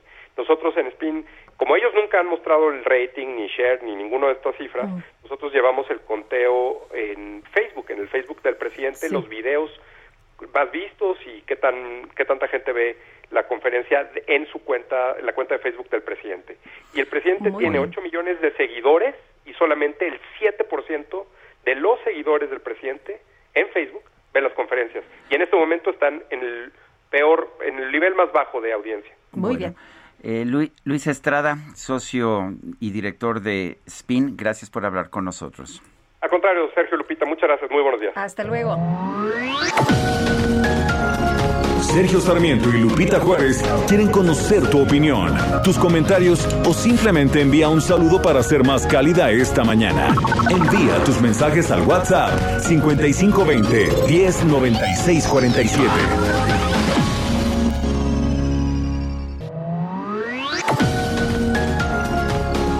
Continuamos con Sergio Sarmiento y Lupita Juárez por El Heraldo Radio. Vas a ir a Egipto? Y a Marruecos y a Túnez. ¿A Túnez? Pues primero ve a Soriana, porque todo el atún, mayonesa y chiles enlatados los pongo al 3x2. Sí, al 3x2. En tienda o en línea, tú pides y Julio Regalado manda. Solo en Soriana. A julio 1. Aplican restricciones. Jaque Mate con Sergio Sarmiento.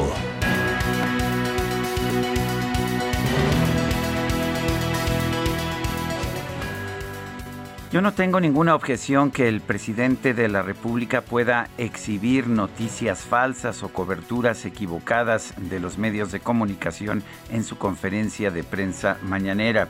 A todos nos conviene saber cuándo la información está equivocada, por eso hay eh, sitios de internet y hay personas que se dedican a la verificación de datos.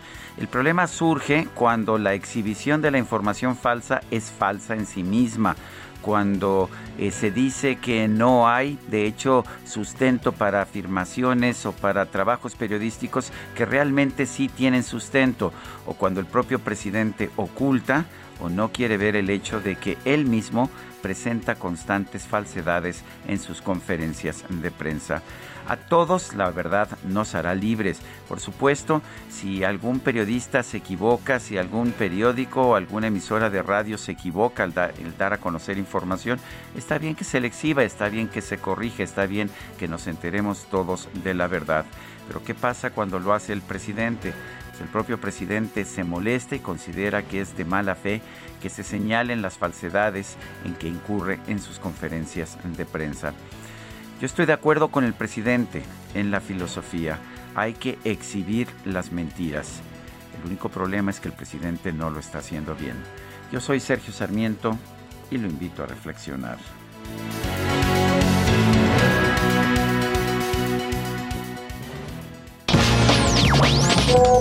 Sergio y Lupita, buenos días. Muchas felicidades por su segundo aniversario. Les deseo todo género de bendiciones. Atentamente, Graciela Susana.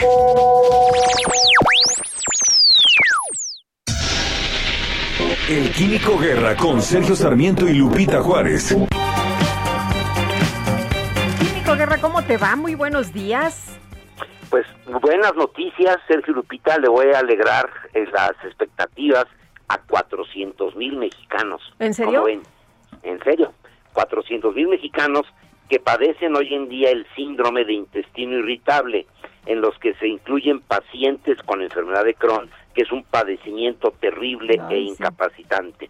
Fíjense, la colitis severa o síndrome de intestino irritable afecta a millones de personas en el mundo, a, a 400 mil mexicanos, que tienen que vivir con frecuentes episodios miserables de dolor abdominal intenso, a menudo incapacitante. Pues ahora fíjense que se publica un trabajo eh, hecho por los investigadores de la Escuela de Medicina de la Universidad de Washington, que se publica en Translational Medicine, Medicina Translacional, una eh, sección de Science, ¿verdad? Es una revista arbitrada, y eh, que han encontrado un compuesto que trata la enfermedad del intestino irritable sin atacar directamente la inflamación. Hasta ahora todos los medicamentos es, bueno, viene este terrible dolor, los cólicos, ¿verdad? Que a veces son que hacen que la gente tenga que estar en cama eh, y se ataca la inflamación para reducir precisamente el dolor. Este nuevo compuesto suprime la actividad de un gen fíjense lo importante de los conocimientos genéticos hoy en día, que hasta ahora se ha ligado a la coagulación sanguínea. Este gen hasta ahora se había ligado a la coagulación sanguínea. El equipo de los doctores Steppenbeck y Kaiko descubrió que el gen se expresa en los sitios de inflamación y daño intestinal y al bloquear su actividad se reducían significativamente los síntomas. Más notablemente, Sergio Lupita, este gen es especialmente activo en personas con enfermedad severa o en aquellas que no responden a medicamentos biológicos llamados bloqueadores TNF. Para encontrar genes que juegan un papel en el síndrome de intestino irritable, el equipo analizó 1.800 biopsias intestinales de 14 bases de datos independientes unas de las otras. Un gen en particular se presentó como expresado con altos niveles en las partes inflamadas del intestino. Este gen es el serpine, serpine 1 y se estima, ¿verdad?, que eso es lo que va a poder eh, eh, disminuir y finalmente darle alivio y curación en México a estos 400 mil mexicanos que padecen esta terrible enfermedad. Son buenas noticias y otra vez, la ciencia cuando se usa la razón, ¿verdad? Cuando no se trabaja con simples ocurrencias, bueno, pues nos da bienestar a los seres humanos, Sergio Lupita. Muy bien, tienes toda la razón, Químico Guerra. Muchas gracias. Muy buenos días. Buenos días. Son las 8, las 8 de la mañana con 35 minutos. Bueno, pues uh, la violencia sigue enseñoreándose de muchas regiones de nuestro país. Un grupo de clientes y empleados fueron atacados a balazos en un bar denominado Boss Wings de la colonia Otilio Montaño en Jutepec, Morelos. El grupo criminal llegó y disparó a mansalva, mató a una persona, hirió a otras que estaban allá en este Boss Wings. El ataque se registró anoche alrededor de las 20 horas con 20 minutos. Varios, varias personas llegaron a bordo de una X-Trail, una camioneta color blanca y dispararon contra los clientes y los trabajadores. Eh, los pistoleros llegaron e identificaron a sus víctimas que estaban en una mesa que tenía vista a la calle. Ahí dispararon contra, contra ellos. Una de las víctimas quedó recargado en una mesa, otro en la barra, uno más en el sillón y el último en el piso. Eh, después de esta agresión se, se, se, llevaron a cabo llamadas al número de emergencia 911. Se solicitó el apoyo de, de la ambulancia. Los paramédicos, sin embargo, únicamente atendieron a tres personas debido a que uno ya había fallecido. Los otros tenían cuando menos cinco balazos cada uno. Fueron trasladados a un hospital. Pues así la situación de la violencia en el país. Ya más temprano hablábamos del tema, Sergio, de cómo en diferentes partes de la República Mexicana ha habido pues este tipo de acciones. Y bueno, en otros en otros temas, fíjense ustedes que hablando de la violencia, de acuerdo con reportes ciudadanos, hombres armados aprovecharon el tránsito causado por un supuesto accidente para cometer robos. Es un robo masivo a 50 automovilistas allí en el Arco Norte entre Tlaxcala e Hidalgo. Los automovilistas reportaron este pues hace unos días un supuesto asalto masivo ocurrido en la carretera Arco Norte sobre el carril que va con a APAN en el estado de Hidalgo. Sin embargo, las diferentes corporaciones policiales establecidas en Tlaxcala resulta que no recibieron ningún informe delictivo ni denuncia formal sobre estos hechos. El presunto atraco ocurrió la madrugada de este miércoles entre los municipios de Calpulalpan y Santorum, Tlaxcala, y al menos 50 conductores de automóviles y transporte de carga habrían resultado afectados. Qué terrible, me impresiona esto que haya ocurrido y que cualquiera pues pueda hacer lo que le dé la gana sin la presencia de la policía, sin la actuación de la policía. Se supone que tenemos 100 mil elementos de la Guardia Nacional en donde están, dónde están los policías municipales, bueno, eh, los policías estatales. Según los testimonios de las víctimas, los asaltantes aprovecharon un accidente que obligó a los automovilistas a detenerse sobre la vía carretera cuando fueron sorprendidos por hombres armados que los despojaron de sus pertenencias. Algunos conductores les rompieron los cristales de los vehículos, mientras que a los traileros les abrieron las cajas de carga para sustraer las mercancías.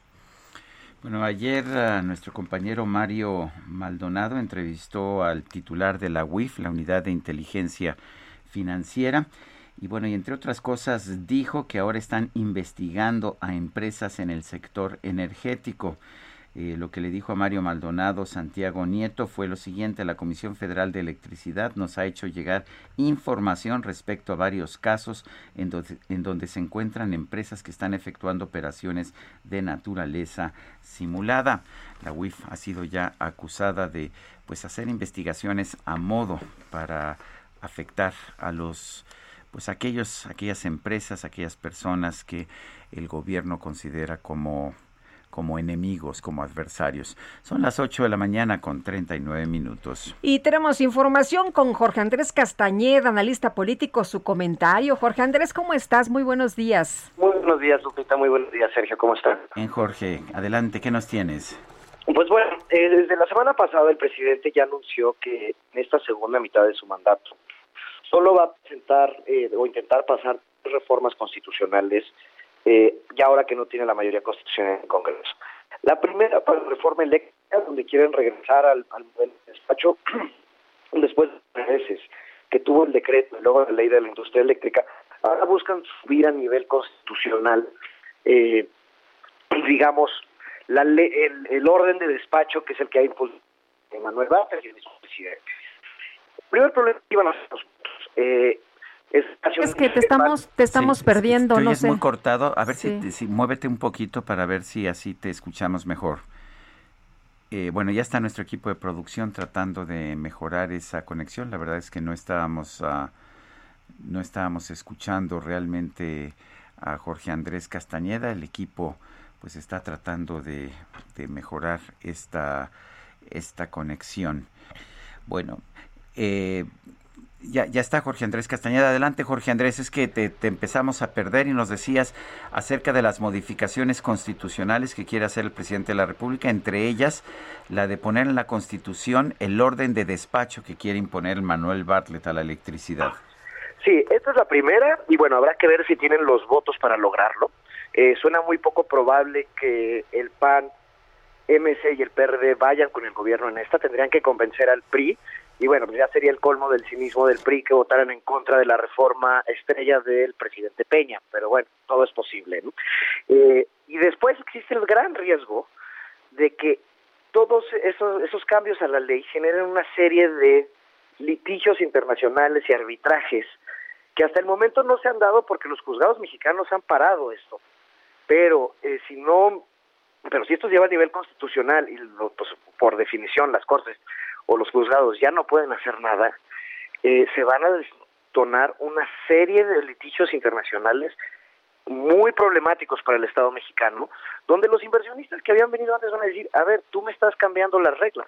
Yo invertí mil millones de dólares para hacer un parque solar con estas reglas y me las estás cambiando en mi detrimento. Y eso, eh, pues bueno, está el capítulo de protección de inversiones del TEMEC, eh, la parte de competencia, etcétera, se puede volver un problema. Esta yo creo que es la más problemática de las tres reformas. Creo que la reforma política que va a poner el presidente nace muerta. Lo, necesita los votos no solo de la oposición, sino de sus aliados, que serían los más perjudicados por desaparecer los plurinominales. Y por último, pues bueno, la, la reforma de la Guardia Nacional, que simplemente ya expone a nivel constitucional lo que ya es un hecho desde hace un tiempo, que es la militarización absoluta de la seguridad pública. No parece ser una agenda demasiado ambiciosa para el presidente en su segundo eh, la segunda mitad de su sexenio. ¿Será por los resultados o cree él ya que terminó su transformación? Habrá que ver hacia adelante. Pues habrá que ver hacia adelante, sí. El, el, problema es si esto nos baja finalmente la inversión. De hecho, hay periódicos que publican no información en el sentido de que pues no se está pudiendo hacer inversión productiva en la industria porque no hay electricidad. Sí, no, es, es uno de los principales factores de para medir, para determinar la competitividad de cualquier proyecto en el manufacturero es el costo de la electricidad y en México es muy alto. Y no solo es el costo sino la pues lo hemos visto la cantidad de apagones que hemos tenido durante los últimos años pues esa inestabilidad genera muchos problemas en las líneas de producción. Muy bien pues muchas gracias por este reporte Jorge Gracias a ustedes. Hasta luego. Oye, luego quieren obligar a las empresas a invertir millones y dejárselos, donárselos a la Comisión Federal de Electricidad, pues qué buen negocio.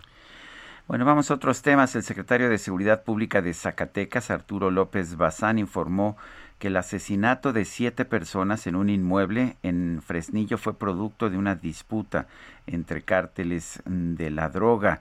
También vimos el caso de unos policías eh, de San Luis Potosí colgados allá en Zacatecas. Arturo López Bazán, secretario de Seguridad Pública de Zacatecas, gracias por tomar nuestra llamada.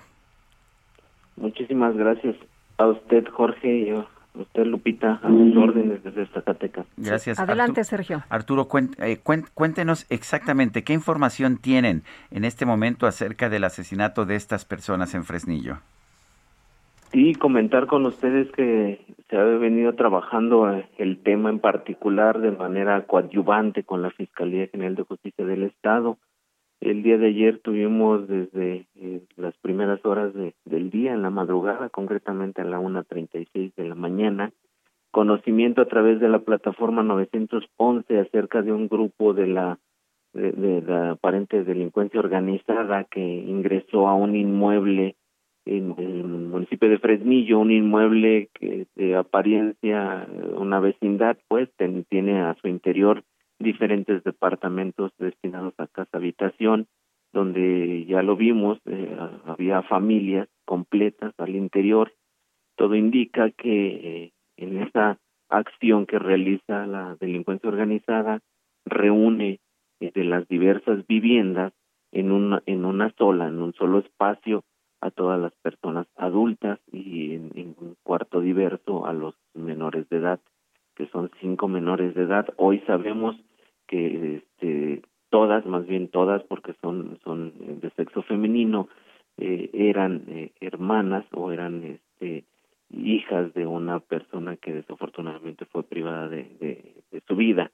Eh, tenemos el caso de, de los adultos privados de la vida, tenemos dos, o hubo dos lesionados eh, fuera de peligro. Uno fue dado de alta en las primeras horas, el otro ya fue dado de alta eh, eh, durante la durante la noche del mismo día de ayer y eh, lo que podemos compartir de manera responsable es que se trabajó la parte de investigación de gabinete y la parte de investigación de campo. En gabinete nos arrojan algunos antecedentes en, en, en los sistemas de información, informes policial homologados, de dos personas de las que fueron eh, privadas de la vida, dos femeninas, y de los dos que resultaron este, eh, lesionados con antecedentes de este tipo de IPHs. También en campo nos arroja, eh, entrevistas de inteligencia social, nos arroja que en el lugar se, pues, se identificaba como un punto de venta de droga eh, ya lo decíamos, es parte de la lucha antagónica que traen los grupos de la delincuencia organizada por el mercado en Zacatecas, este claro ejemplo por el mercado ilícito de drogas y pues desafortunadamente cobra la vida de siete personas. Ya lo decíamos a consecuencia de eh, estos acuerdos o pactos que realizan entre la delincuencia organizada. En Zacatecas teníamos la presencia de cinco grupos. A la fecha podemos decir que tenemos eh, dos fuertes a los que se les han fusionado estos pequeños, estos pequeños que se han fraccionado, una parte se va hacia un lado, otra hacia el otro lado, pero en estos acuerdos que no saben cumplir, pues entre ellos mismos terminan ejecutándose, entre ellos mismos. Oye, pero no es entre ellos mismos, porque lo que nos está diciendo Arturo es que eh, fue eh, fueron a ejecutar a una familia, ¿no?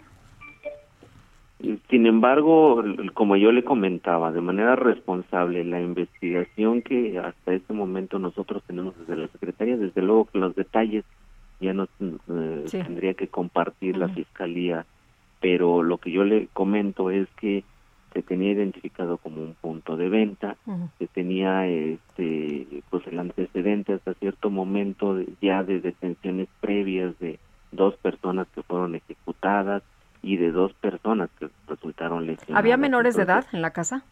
Sí, había este, las cinco menores de edad. ¿De qué edades eran? Eh, pues van desde los dos meses, un, año, dos años. difícil pensar que sean parte de una, de una pandilla, ¿verdad? Una, eh, son integrantes o son hijos o descendientes de una misma pareja de las que fue ejecutada. Sí. Eh, Arturo, también eh, tenemos la información de dos policías que fueron ejecutados, eran de San Luis Potosí, pero que fueron ejecutados en Zacatecas y también un atentado del exdirector de la Policía del Estado. ¿Qué está pasando? ¿Es este mismo tema de la enfrentamiento de las bandas de delincuencia organizada? Sí, ya, ya lo comentábamos, es una situación, de, una lucha antagónica que traen por control de territorio, por control de mercado, por control de muchas actividades ilícitas que capitalizan su operación. Zacatecas, por su posición geográfica, es atractiva para la delincuencia organizada. No es un tema, ya lo he dicho, no es un tema privativo de Zacatecas. Tenemos, yo creo que diferentes escenarios a nivel nacional donde traen esta lucha antagónica los dos grupos más fuertes. En algunos casos hay la presencia de más grupos. Zacatecas se enfrenta hoy en día la lucha de dos grandes grupos que ya lo decíamos, se le, se le suman unos, se le restan otros, pero al final del día la contienda la traen dos grandes eh, grupos de presencia nacional e internacional. Y el caso de los policías estatales del vecino estado de San Luis Potosí, pues no podemos asegurar hasta este momento que la ejecución se dio en Zacatecas. El hallazgo se dio en Zacatecas, todo indica que fueron privados de la libertad en, la comunidad de Santo Domingo, es territorio de San Luis Potosí, límites o, limítrofe con el estado de Zacatecas, se iniciaron acciones en torno a su localización en base a los protocolos que se desarrollan eh, de, manera coordinada con el Estado de San Luis Potosí, con la Secretaría de Seguridad Pública de ese Estado y con la Fiscalía General de Justicia de ese Estado, con eh, los homólogos del Estado de Zacatecas. Se realizaron diversas acciones en municipios colindantes con San Luis Potosí del territorio zacatecano y también se llevaron acciones incluso porque la investigación técnica arrojó datos para para ello en el vecino estado de Durango. Entonces, debo yo decir que el día de antier se realizan estas acciones en el estado de Durango y este, amanecemos con esta, eh, este hallazgo en el estado de Zacatecas.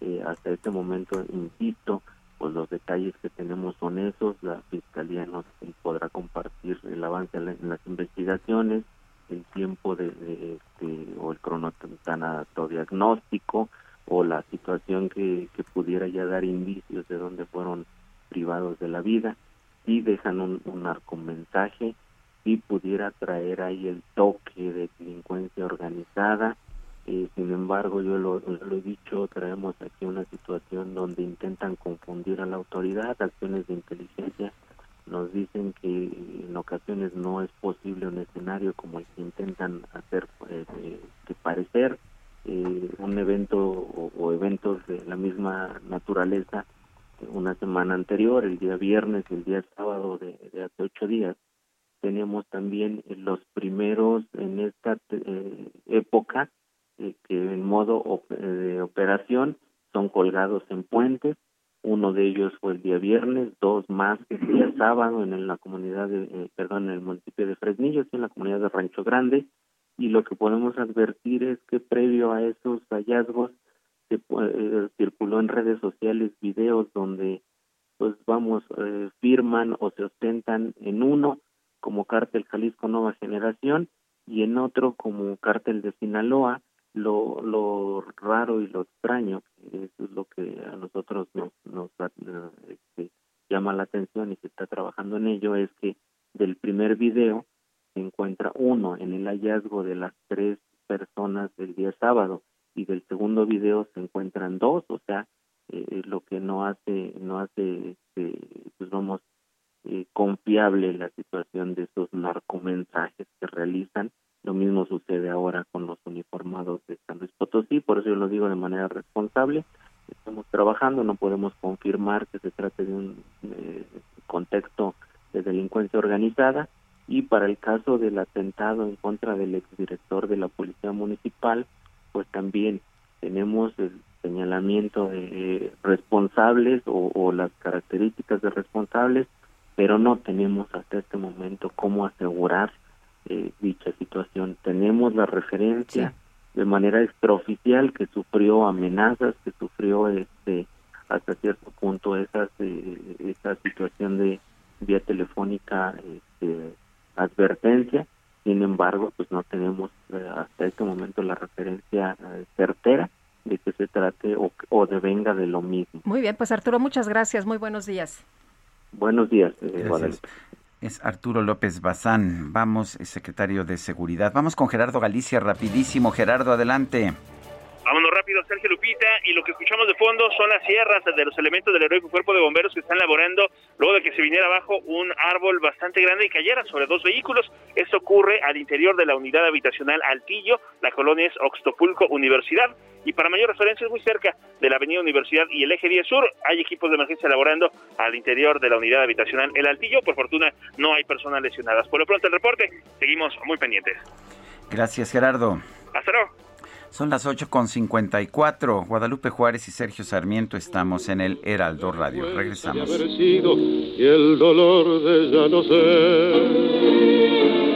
Bajo el ala del sombrero, cuántas veces embosada, una lágrima asomada yo no pude contener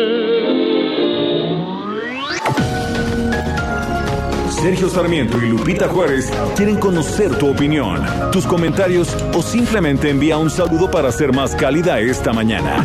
Envía tus mensajes al WhatsApp 5520 109647.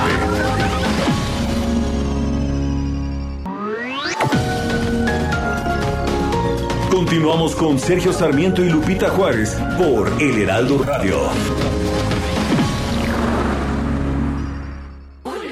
Te toques los granitos, te pueden dejar marcas. Para que no haya marcas, mejor marca a Soriana y aprovecha que todas las cremas, tratamientos faciales, desodorantes y talcos los pongo al 3x2. Sí, cremas y desodorantes al 3x2. Tú pides y Julio Regalado manda. Solo en Soriana. A Julio 3. Aplican restricciones. Mi Buenos Aires querido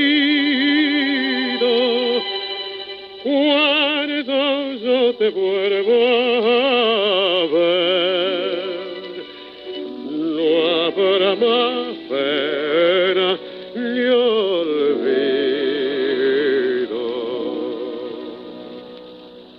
El farolito de la calle en el que nací puede ser tirera de mis promesas de amor bajo su quieta lucecita yo la vi, a mi bebé tan luminosa como un sol.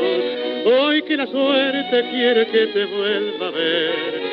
Mi Buenos Aires querido, mi querida Guadalupe, Sí es entrañable Buenos Aires, la ciudad de Buenos Aires y, y bueno, pues escucharla y recordarla con la voz de Carlos Gardel es sobre todo excepcional.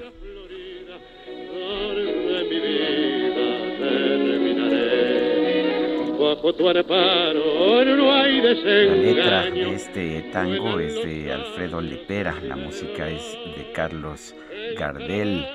Mi Buenos Aires querido, cuando yo te vuelva a ver, no habrá más penas ni olvido. El farolito de la calle en que nací fue el centinela de mis promesas de amor. Bajo su inquieta lucecita yo la vi a mi pebeta luminosa como un sol. Recuerdo otra, otra poesía de esta sí de memoria de Jorge Luis Borges sobre Buenos Aires que dice, no nos une el amor sino el espanto, será por eso que la quiero tanto. Ay, mi Buenos Aires querido. Y yo recuerdo al querido Jacobo toda esta mañana. Sido los dos, yo creo que escuchamos a Carlos Gardel. Eh, dicen que, que nunca te vas completamente mientras haya alguien que se acuerde de ti. Así es, así es, Sergio. No, no se ha ido el buen Jacobo. Oye, y nos eh, escriben esta mañana. Buenos días, soy su admirador y radioescucha diario del Heraldo de México, Jorge Aguas. Muchas felicidades por su segundo año en el Heraldo. Pienso que la consulta para enjuiciar a los expresidentes, entre comillas, tiene el objetivo de hacerse de, de votantes y popularidad, no realmente para impartir la justicia, que es más efectivo para demostrar que no estoy de acuerdo con la consulta, no acudir a votar o ir a la casilla y anular mi voto. Saludos y un abrazo. Dice otra pues, persona. Cada quien decide, ¿verdad? Claro, por supuesto. Dice una persona, buenos días, saludos desde California al estado de Washington y Oregon. Yo trabajo de chofer de tráiler y aquí los escucho todas las mañanas oyendo las noticias. Soy del estado de Oaxaca. Saludos y felicitaciones por el aniversario de la radio. No, pues que eche ahí un claxonazo, ¿no? Buenos días, Alfonso, sea Ciudad de México. Lupita, permítame llamarla así con afecto y cariño. Dicen que la primera vez no se olvida. ¿Cuál fue su primera entrevista? Saludos y bendiciones. Mi primera entrevista la hice para mi escuela, la Carlos Septién de Periodismo, y la hice a un exboxeador Pajarito Moreno.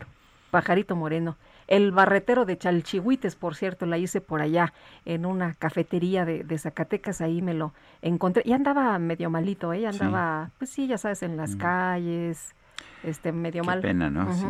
Yo mi primera entrevista la hice hace 50 años. El día 11 de junio en la Prepa 6 hice las primeras entre, mis primeras entrevistas para un grupo de compañeros que habían asistido al halconazo del día anterior, del jueves de Corpus y estas entrevistas me sirvieron, sirvieron de base para un artículo que publicaría en la revista Siempre el 17 de junio de 1971. Vamos con Javier Ruiz, está en circunvalación, nos tiene información. Adelante, Javier. Hola, Sergio Lupita, ¿qué tal? Excelente mañana. Continúa este bloqueo por cerca de 50 pues, eh, familias de la colonia Centro, ubicada exactamente en circunvalación al cruce de la calle de San Pablo. Por la madrugada ya informábamos que fueron pues desalojadas cerca de 60 familias y es por ello que han cerrado la circulación debido a que no les han dado una respuesta favorable, aunque poco a poco las personas ya están metiendo pues las cosas que fueron sacadas por un grupo de 50 jóvenes, pues para continuar este bloqueo debido a que las autoridades no se les han acercado para darles una respuesta. Hay que evitar este punto principalmente utilizar como alternativa el eje 3 Oriente o la avenida Congreso de la Unión para evitar los contratiempos viales principalmente sobre la avenida Anillo de Circunvalación. De momento, Sergio Lupita, el reporte que tenemos. Muy bien, gracias Javier. Estamos atentos, buenos días. Buenos días, sí. Bueno, Sergio, muchas veces eh, la gente se identifica y dice, no, pues es que yo sí soy fifi, pero ¿hay, tú, ¿tú te consideras fifi? Pues ¿O este, solamente periodista FIFI? Pues yo tengo una camiseta que dice prensa FIFI porque el presidente mm. consideraba que todo el que lo cuestionara era prensa FIFI, ¿no? No, ya cambió de opinión. Ah, ¿no? Ahí te va. La definición de FIFI. A ver si usted encaja ah, en esta definición. sí. Sí, o sea, para ahí está Gabriel Cuadri, me imagino. bueno, es que depende. A ver. A ver, vamos a ver si, si encaja.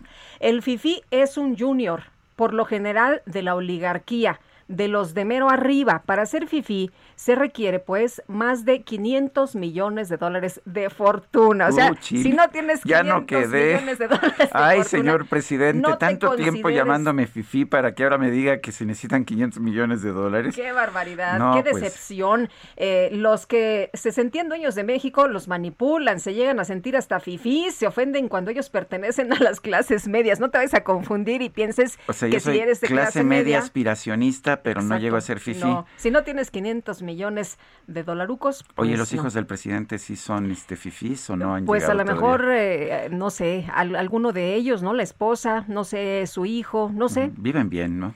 Pero a lo pues, mejor no Por las fotografías que publican parece que viven bien. Pero no creo que lleguen a 500 millones de dólares, o sea que tampoco son fifís. Bueno, la que seguro sí es fifí es Dalia de Paz.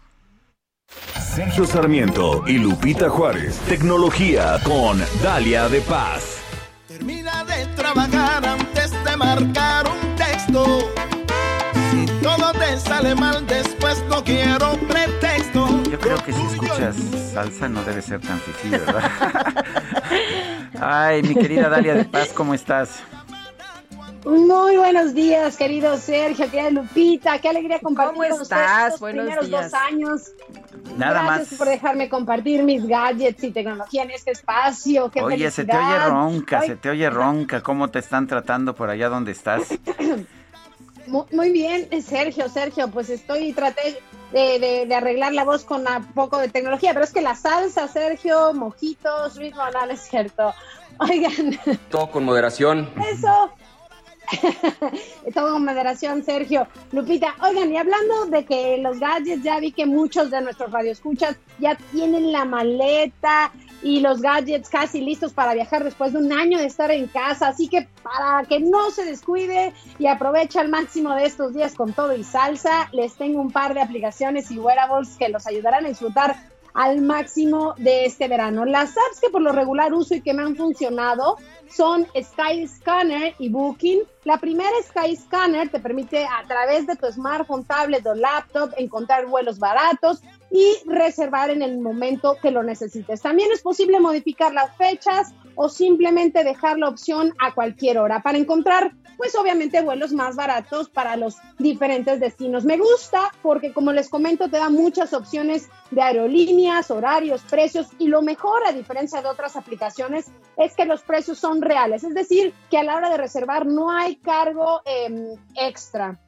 Por cierto, esta app también te permite reservar hoteles y renta de autos. Repito, la aplicación se llama Sky Scanner. La segunda opción es Booking o Booking.com. Esta es una de las apps más completas a nivel mundial para reservar hoteles, casas y departamentos en cualquier parte del mundo. Esta es la que casi siempre utilizo para viajar y es posible también reservar en más de 20 millones de lugares con los que la compañía trabaja, solo hay que buscar por ciudad, atracción turística o nombre del hotel. Lo bueno es que así como podemos reservar con meses de anticipación, también nos da la posibilidad de encontrar alojamiento a última hora y en la mayoría de las habitaciones podemos cancelar gratis con 24 horas de anticipación. En mi Twitter e Instagram, Dale de Paz, les comparto más información. Sergio, Lupita, amigos, y para medir en todo momento la saturación de oxígeno en sangre, checar que nuestro corazón esté perfecto, saber que también dormimos y sí, hasta para realizar diferentes ejercicios. Les platico que encontré un muy buen reloj inteligente a muy buen precio. El modelo es el Amazfit GTR2C, que además de que su batería le dura más de 20 días y es compatible con iOS y Android, te permite ver a detalle el ejercicio que realizaste, calorías quemadas, el tiempo, ritmo cardíaco y hasta es resistente al agua. También tiene 90 modos deportivos, integrados para que puedas registrar tus entrenamientos y como les platicaba, incorpora un sensor para medir la saturación de oxígeno en la sangre y hasta los niveles de estrés para estos tiempos de pandemia. Y bueno, pues es un smartwatch muy equilibrado este Amazfit GTR2e que luce muy bien en la muñeca gracias a una pantalla AMOLED circular de 1.39 pulgadas a color con cristal curvado 2.5D en mis historias destacadas de Instagram, dale de paz, les comparto más detalles. Y por último, y para esos vuelos, viajes en carretera o en caso de que no quieran dejar de ejercitarse, y sí, hasta para trabajar, porque yo sé que hay muchos que no pueden parar, les platico que los audífonos que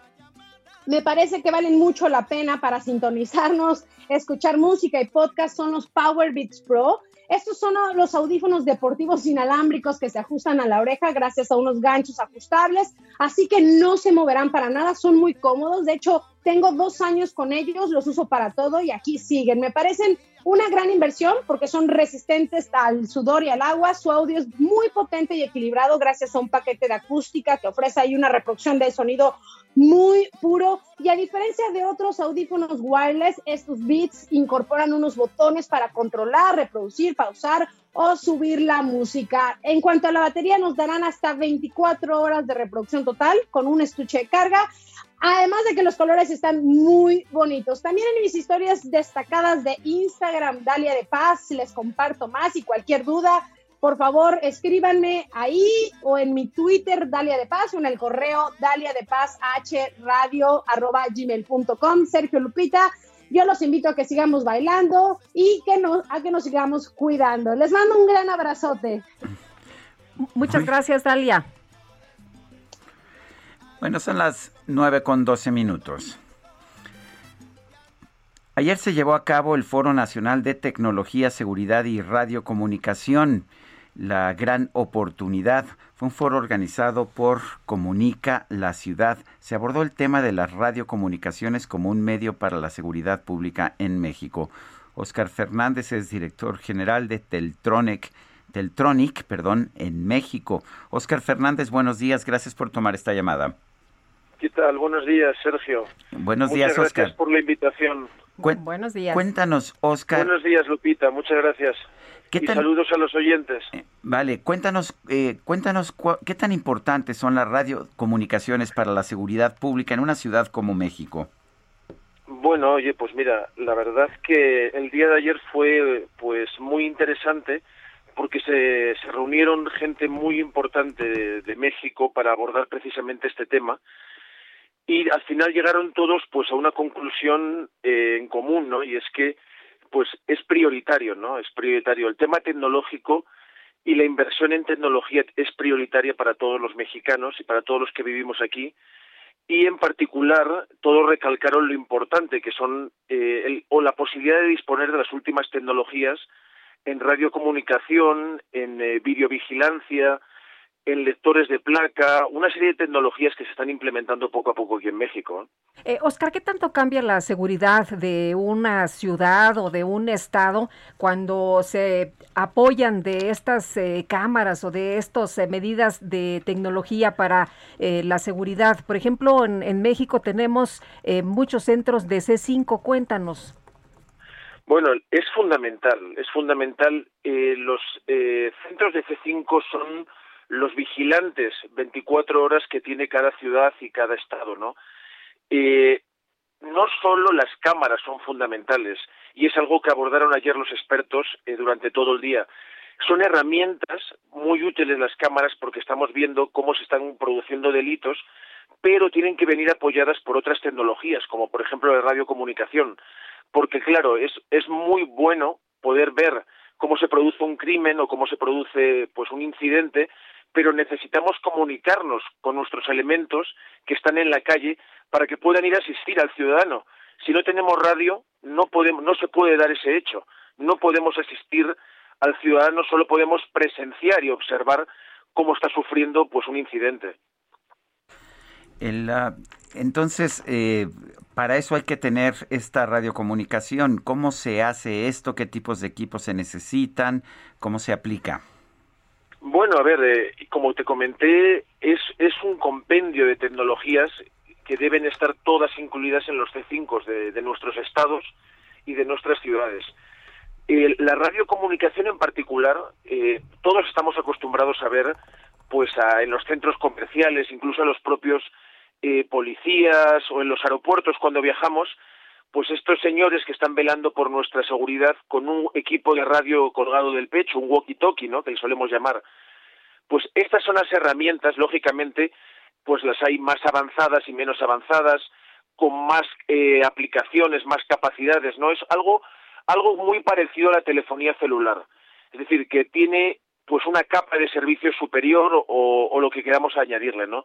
Entonces, eso es de lo que se están apoyando todos los centros de, control y comando de los estados y las ciudades para poder comunicarse entre ellos y poder dar una respuesta rápida a la, ciudadanía. Eh, Oscar, eh, entonces, si tú haces una inversión, ¿esto se traduce en eh, más eficacia, en bajar los índices de violencia? Por supuesto, eh, es, tiene una repercusión directa. Eh, no podemos ser unos simples espectadores de un crimen, de una incidencia. Tenemos que actuar. Es decir, tenemos que estar presentes en los sitios.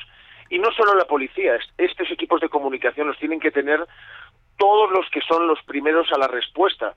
Es decir, tienen que tenerlos los bomberos, tienen que tenerlos los especialistas en salud, eh, eh, tiene que tenerlo también protección civil.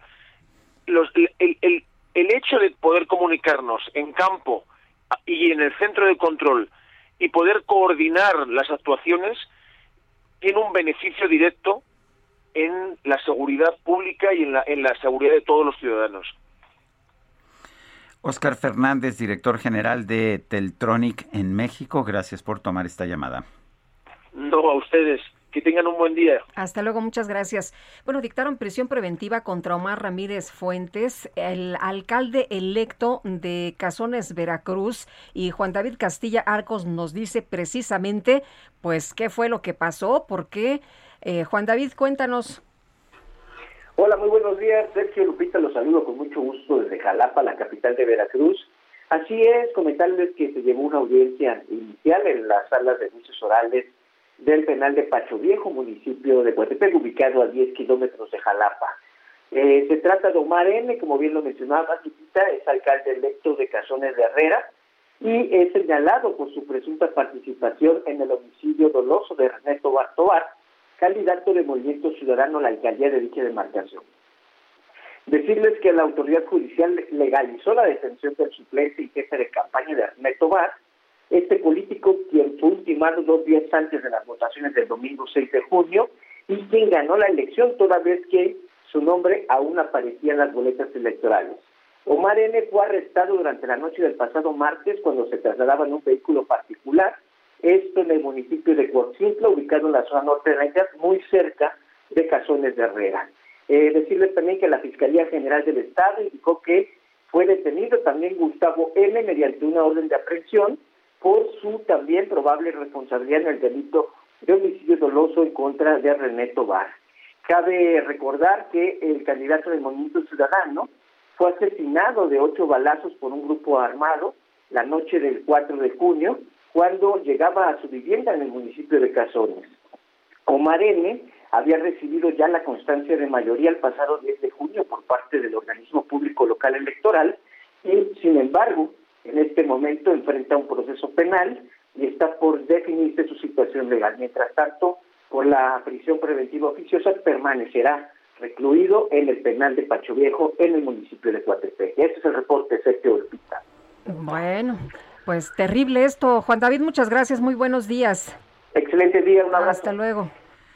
Son las nueve de la mañana con 19 minutos. Es momento de ir a un resumen de la información más importante de, de esta mañana.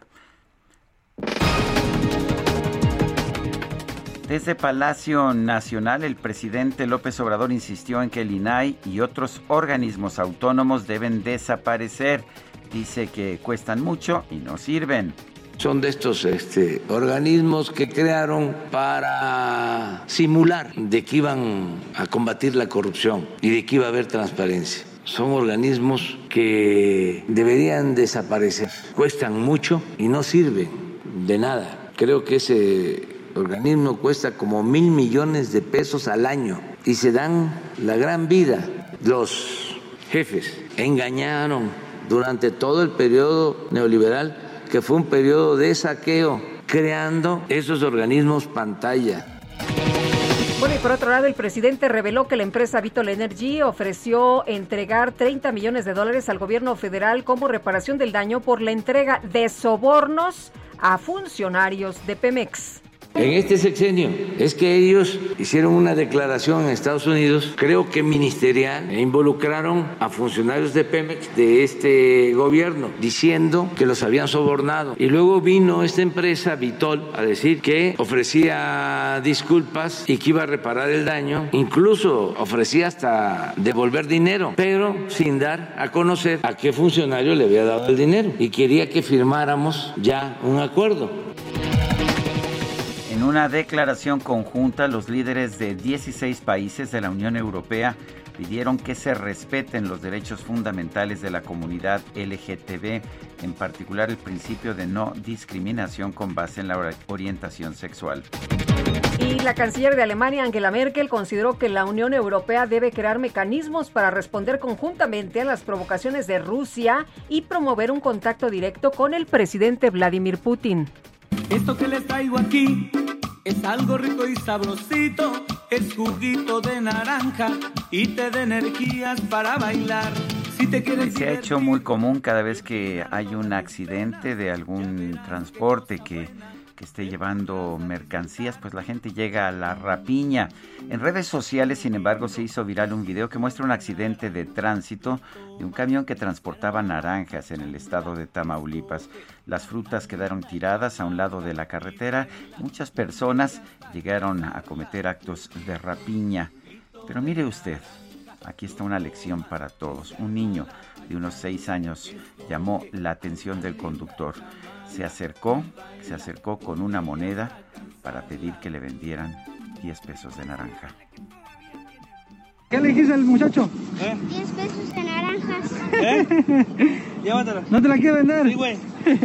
Agárralas, mijo. Eh, así no sé cuántas. No, mañana seguro, vente. Que no sabe cuántas sean en 10 pesos. Que se lleve 10 naranjas. llévate 10 naranjas, mijo. Llévate 10 naranjas. No, no, no, llévatelo, llévatelo. Vente, yo te ayudo. Este niño se paró ahí con su familia y dice que 10 pesos de naranja. Así debe de ser, hombre. ¿Para qué robar el esfuerzo de otras personas? Así debe de ser. ¿Para qué robar? Pues sí, decía el esfuerzo de otras personas, ¿no? Hay, personas que sí son honestas y que sí tienen valores, Sergio. Vámonos rapidísimo con Israel Lorenzana, que anda por las calles de la Ciudad de México. Adelante, Israel. Sergio Muchísimas gracias. Un gusto saludarles en estos momentos. Estamos ubicados aquí en la calle de República de Brasil, afuera de las oficinas de la Secretaría de Educación Pública, y es que como parte de las actividades de la Coordinadora Nacional de Trabajadores de la Educación, que mantienen un plantón en la plancha del Zócalo Capitalino, han decidido venir a tomar las instalaciones. Me refiero a las entradas y salidas donde no permiten el ingreso del personal aquí en la SEP. Y bueno, pues están buscando una reunión con Delfina Gómez, quien es la secretaria secretaria de Educación, y tienen cerrado, de hecho, en estos momentos, República de Brasil, para nuestros amigos que vienen del circuito Plaza de la Constitución, van a observar cortes viales por parte de elementos de la policía capitalina. Hay que utilizar como alternativa, sin duda alguna, el ex central Lázaro Cárdenas. Los manifestantes señalan que no se van a retirar hasta no tener una respuesta positiva a sus demandas. Sergio Lupita, la información que les tengo. Muy bien, muchas gracias Israel. Hasta luego. Son las 9 con 24, vamos a una pausa y regresamos. farolito de la calle en que nací, puede ser tirera de mi promesa de amor. Bajo su quieta lucecita yo la vi, a mi bebé tan luminosa como un sol. Hoy que la suerte quiere que te vuelva a ver, ciudad porteña de mi único querer, oigo la queja. Sergio Sarmiento y Lupita Juárez quieren conocer tu opinión, tus comentarios o simplemente envía un saludo para ser más cálida esta mañana. Envía tus mensajes al WhatsApp 5520 109647.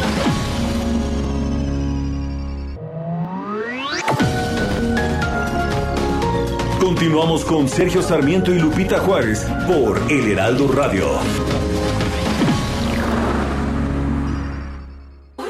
¿Te vas a ir a Egipto? Y a Marruecos y a Túnez. ¿A Túnez? Pues primero ve a Soriana, porque todo el atún, mayonesa y chiles enlatados los pongo al 3x2. Sí, al 3x2. En tienda o en línea, tú pides y Julio Regalado manda. Solo en Soriana. A julio 1. Aplican restricciones. Música Excelente día, Sergio y Lupita. La encuesta es una falacia. La pregunta muy larga. De entrada, mucho dinero para gastar que se podría utilizar en otras situaciones o necesidades del país. Y personalmente, yo no iría a votar. Es inútil, no es necesario. Para eso está la ley, se debería aplicar directamente y no por medio de consultas. José Juan León. Buenos días, Sergio Lupita. Soy la señora María. Informarles que acá en Ecatepec se quedó pendiente la segunda vacunación para las personas de 50 años y más. Sin embargo, ya empezaron a, vacunar a los de 40 y, y tantos. ¿Cómo es posible que ya están avanzando en otras edades? Quiero que se haga público esto. Muchas gracias. Buen día.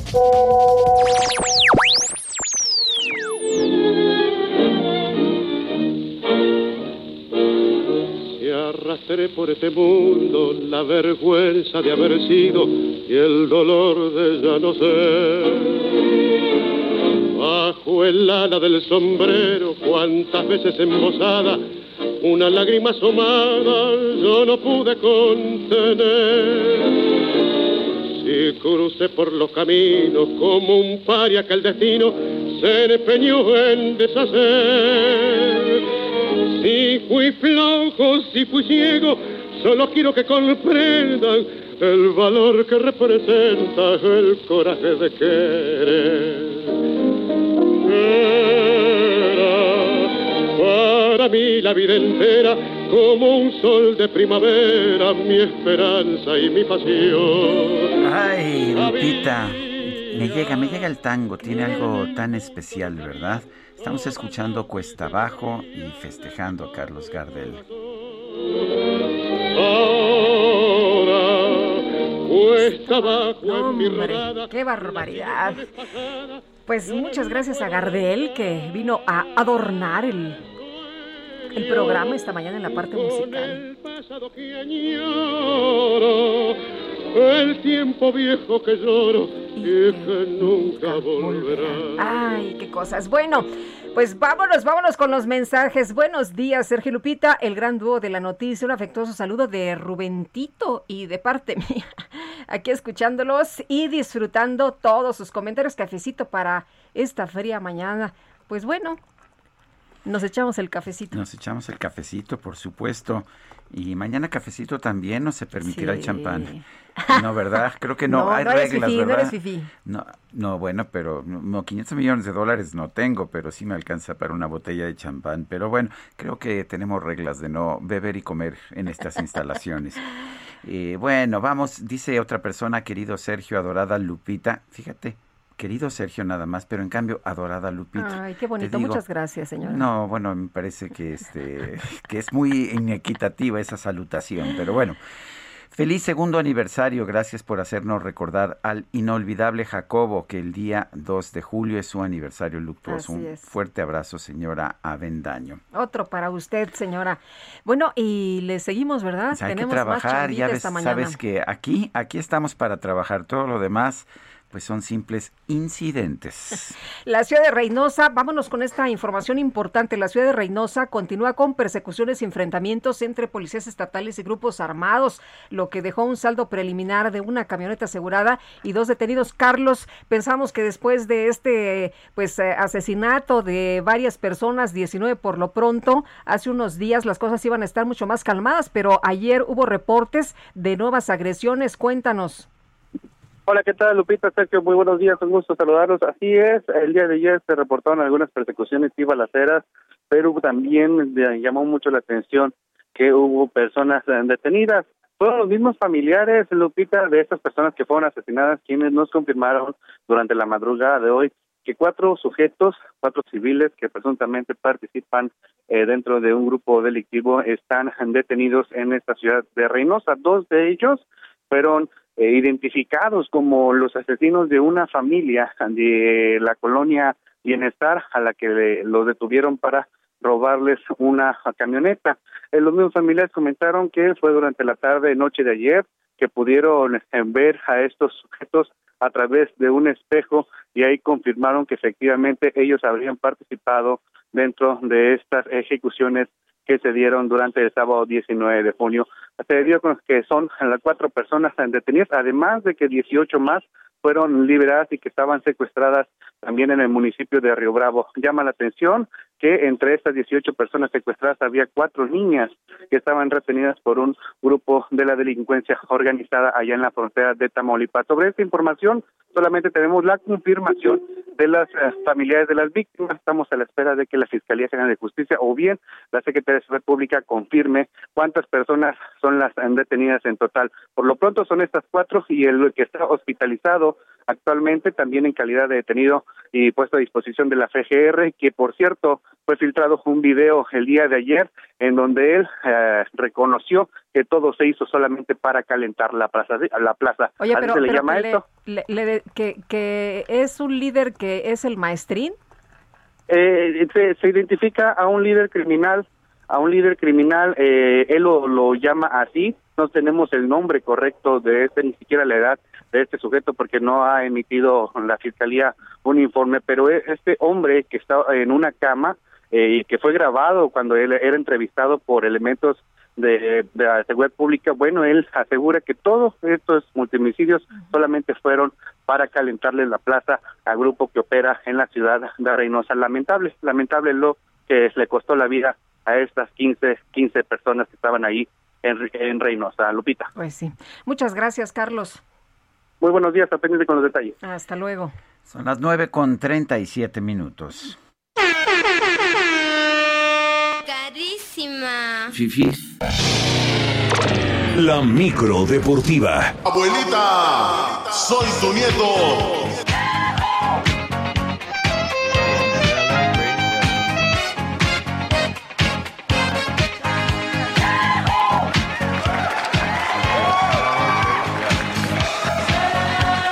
Pasa si aplaudo? Se, denota tu edad, denota mi, edad. Guadalupe. Ah, los chavos no aplauden, los millennials no, aplauden. Julio Romero a lo mejor sí, porque está en otra generación. ¿Verdad, Julio? ¿Cómo estás? Buenos días. Yo solo soy la sirvienta. Buenos días, amigos del auditorio. Bueno, los millennials ni siquiera saben de qué se trata el asunto el día de hoy, ¿no? Con la con la música dicen, ay, qué bonito suena, me parece conocida.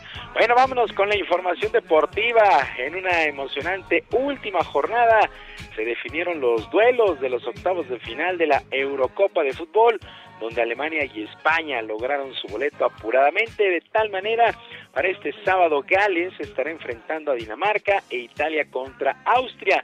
Para el domingo, Países Bajos estará enfrentando a la República Checa y Bélgica contra Portugal.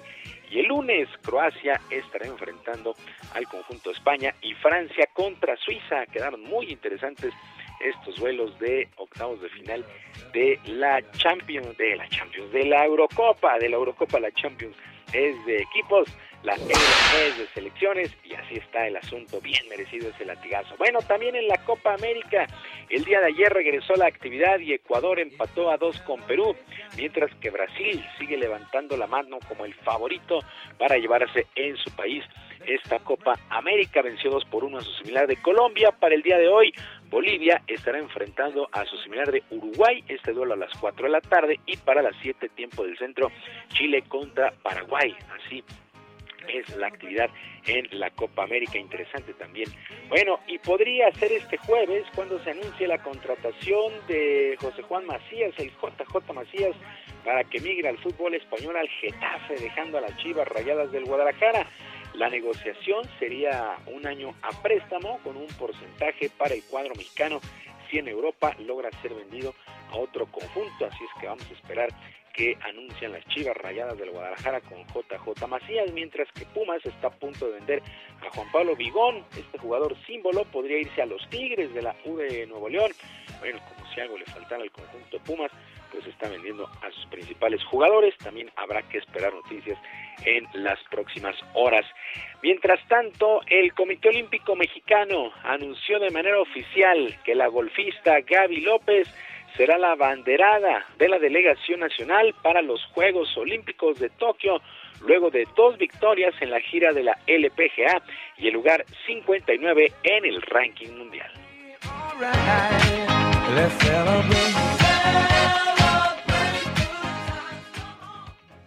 Y creo que no hay honor más grande para cualquier atleta que poder portar y llevar la bandera mexicana en una ceremonia tan especial como en los Juegos Olímpicos y ahora que van a ser mis segundos.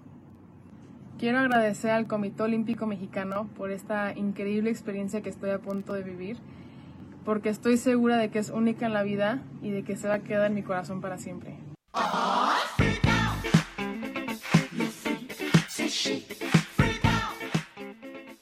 Bueno, pues ahí están las palabras de Gaby López y en esta ocasión por la cuestión de la pandemia y la logística, pues habrá dos abanderados. El otro será el experimentado clavadista Rommel Pacheco, campeón panamericano y centroamericano.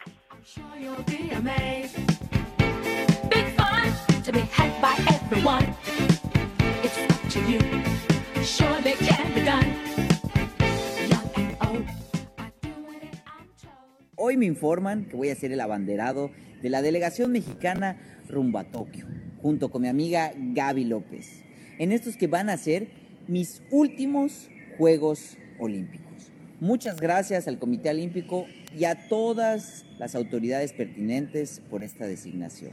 Sigo entrenando muy fuerte para darlo todo en Tokio y ganar esa medalla por Yucatán y por México.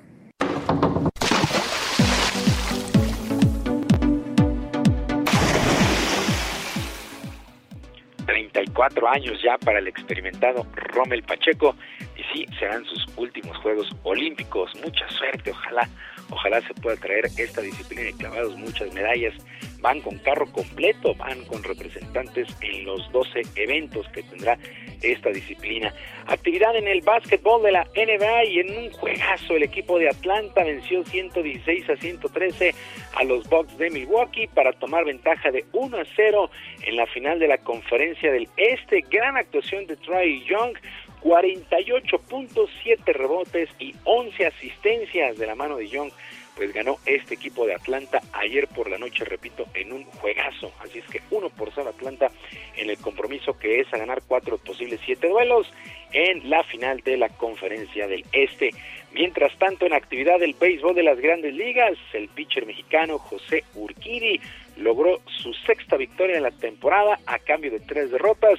El Mazatleco se impuso con los Astros de Houston 13 carreras por cero a los Orioles de Baltimore. Se tiró un juegazo Urquidi, lanzó por espacio de siete entradas completas, solamente le conectaron tres imparables, regaló una base por bolas y ponchó a seis enemigos. Gran actuación el día de ayer de José Urquidi, mientras que en otros resultados, duelo apretado y de patazos, los Nacionales de Washington 13 por 12 sobre los Phillies, los Tigres de Detroit vencieron 6 por 2 a los Cardenales, mientras que los Cerveceros de Milwaukee se impusieron 3 por 2 a los Diamondbacks de Arizona, pues algunos resultados el día de ayer allá en el béisbol de la Gran Carpa, mientras que aquí en Liga Mexicana arrancaron pues arrancaron nuevas series y por lo pronto el equipo de los Diablos Rojos apaleó 11 por 1 a los Piratas de Campeche y se mantienen como líderes de la zona sur. Así es que pues, los Diablos, los Diablos ahí van caminando en esta, en esta campaña que es muy corta, hay que recordar 66 juegos para cada novena. Sergio Lupita, amigos del auditorio, la información deportiva este jueves, que sea un extraordinario día. Yo como siempre les mando abrazo a la distancia. Pues muy bien, mi querido Julio Romero, un fuerte abrazo. Bonito día. Son las 9 de la mañana con 44 minutos. El arte debe reflejar los cambios originados por la ciencia y el desarrollo tecnológico, precisamente porque debe continuar su evolución, y su evolución es la del hombre y sus problemas. De este modo se convierte en un alimento esencial y complementario para el equilibrio de una civilización donde el humanismo puede encontrar un lugar. Tal vez por ello mi camino en la pintura ha sido el de la figuración. Mi pintura está habitada por las formas de nuestro mundo visible y como centro de ellas, por el hombre. Naturalmente, esa presencia de las cosas en mis cuadros no es a través de la copia, sino de la deformación o transfiguración poética encaminada a La voz de Rufino Tamayo, el pintor mexicano, en su discurso de ingreso al Colegio Nacional en 1991. Este 24 de junio se cumple ya 30 años de la partida del pintor mexicano y para conmemorar el aniversario luctuoso, el Colegio Nacional celebrará una mesa de homenajes con varios expertos y siempre nos da mucho gusto escuchar y platicar a Teresa Vicencio, secretaria administrativa del Colegio Nacional. Teresa, gracias por conversar con nosotros esta mañana. Buenos días. Muy buenos días, Lupita. Buenos días, Sergio. Buenos días a todo el auditorio. Qué gusto estar aquí. Bueno, es un, eh, es un discurso además ah, importante porque pues lo pronunció muy poco antes de morir, ¿no es así?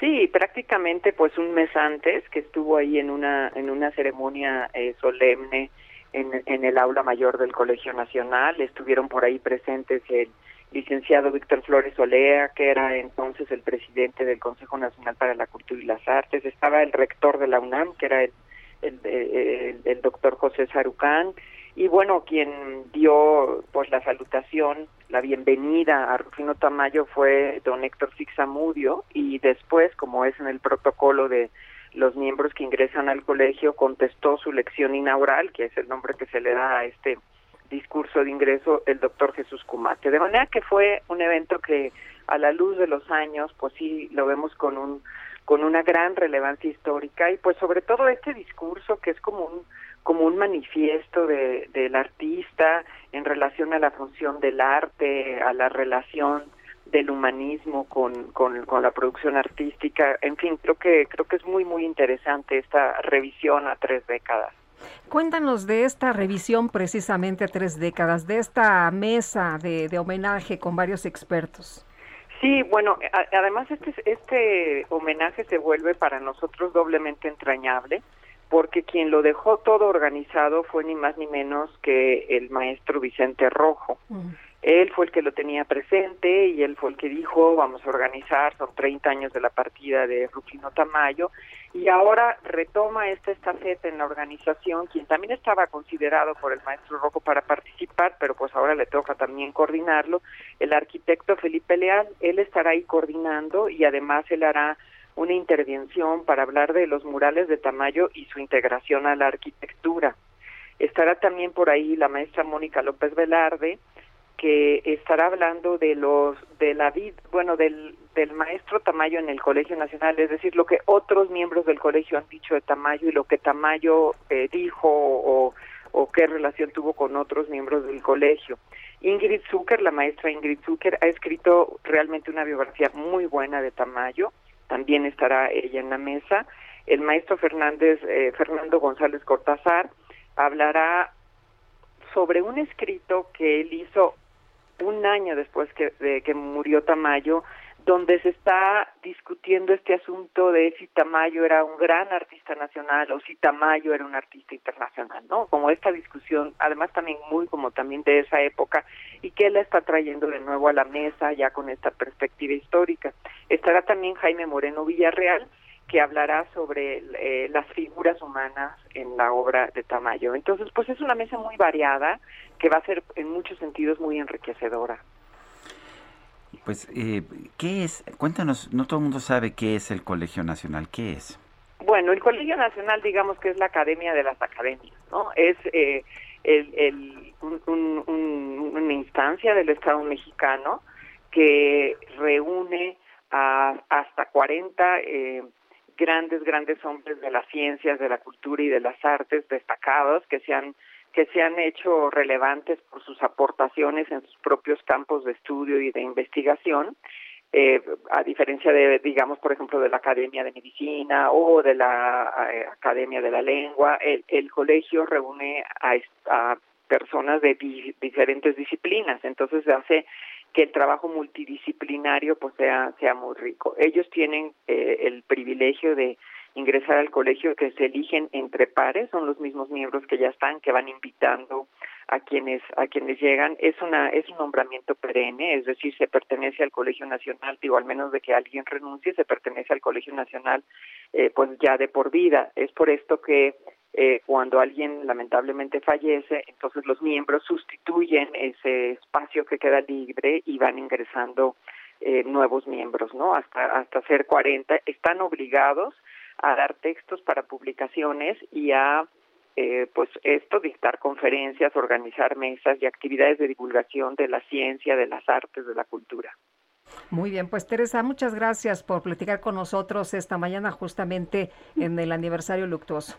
No, y muchas gracias a ustedes, por ahí los esperamos en la mesa de lunes. Y este fragmento que ahora ustedes están dando a conocer, eh, pues es un fragmento que se digita, es un discurso eh, cuyo fragmento ahora ustedes pusieron al aire, se digitalizó también gracias al apoyo de la Fonoteca Nacional, de su, de su director Pavel Granados, a quien desde aquí le mando un afectuoso saludo, y a partir de lunes lo podrán escuchar completo en la página del Colegio Nacional. Muy bien, muchísimas gracias. Gracias, Teresa. a ustedes, gustan saludar. Hasta luego. También nosotros le mandamos a Pavel Granados muchos saludos. Sí, ¿verdad? Entrañable amigo. Sensacional.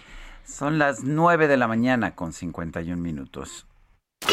Gastrolab con el chef Israel Arechiga. Mi querido Israel, digo, ahora no te tenemos aquí. Qué rica estaba esa galleta con chispas de chocolate que me diste ayer, debo reconocer. Querido Sergio, Todavía nos la estamos saboreando, imagínate. Yo creo que vamos a tener que hacer algo por ir a la cabina al menos dos o tres veces por semana. Este, yo, yo voto a favor, ¿eh? No te veas, no te veas presionado. Bueno, ha sido decisión unánime entonces. bueno, pues qué gusto saludarlos. Y ahora con las lluvias que, que ahora sí ya llegaron para quedarse, no como, no como a principios de año, como que estaban ahí medio intermitentes. Ahora sí que las lluvias ya están en serio.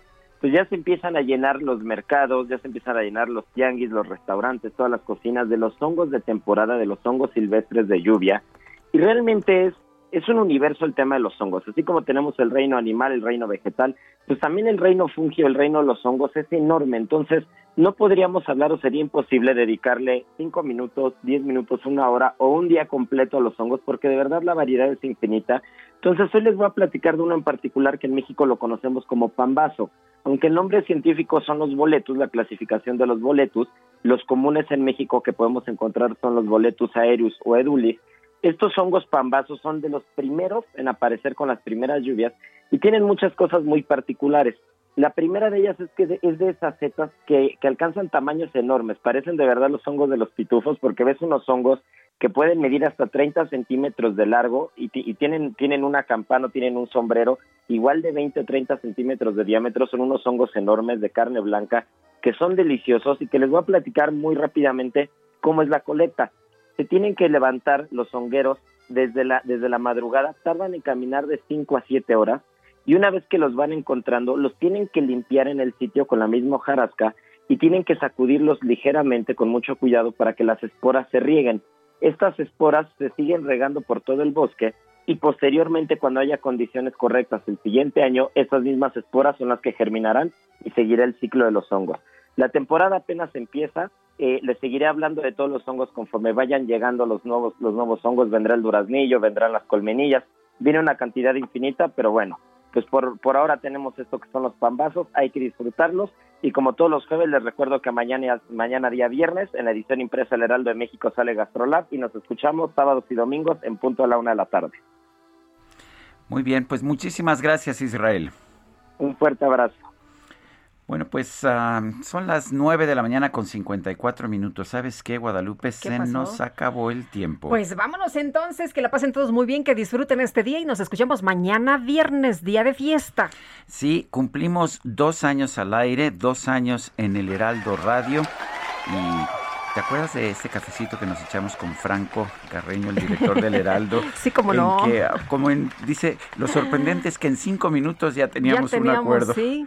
Qué bueno. Yo, la verdad es que salí de ahí y dije, ah, caramba, ya, bueno, ya, estoy trabajando en otro lado. ya platicaremos más el día de mañana. Hasta mañana, gracias de todo corazón.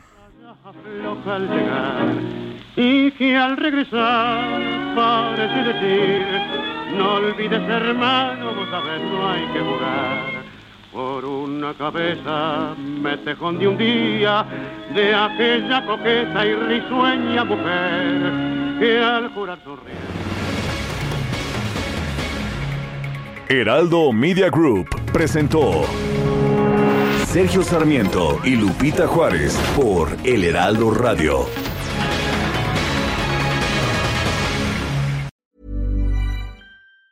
Planning for your next trip? Elevate your travel style with Quince. Quince has all the jet setting essentials you'll want for your next getaway, like European linen, premium luggage options, buttery soft Italian leather bags, and so much more. And it's all priced at 50 to 80% less than similar brands. Plus, Quince only works with factories that use safe and ethical manufacturing practices. Pack your bags with high-quality essentials you'll be wearing for vacations to come with Quince. Go to quince.com slash trip for free shipping and 365-day returns.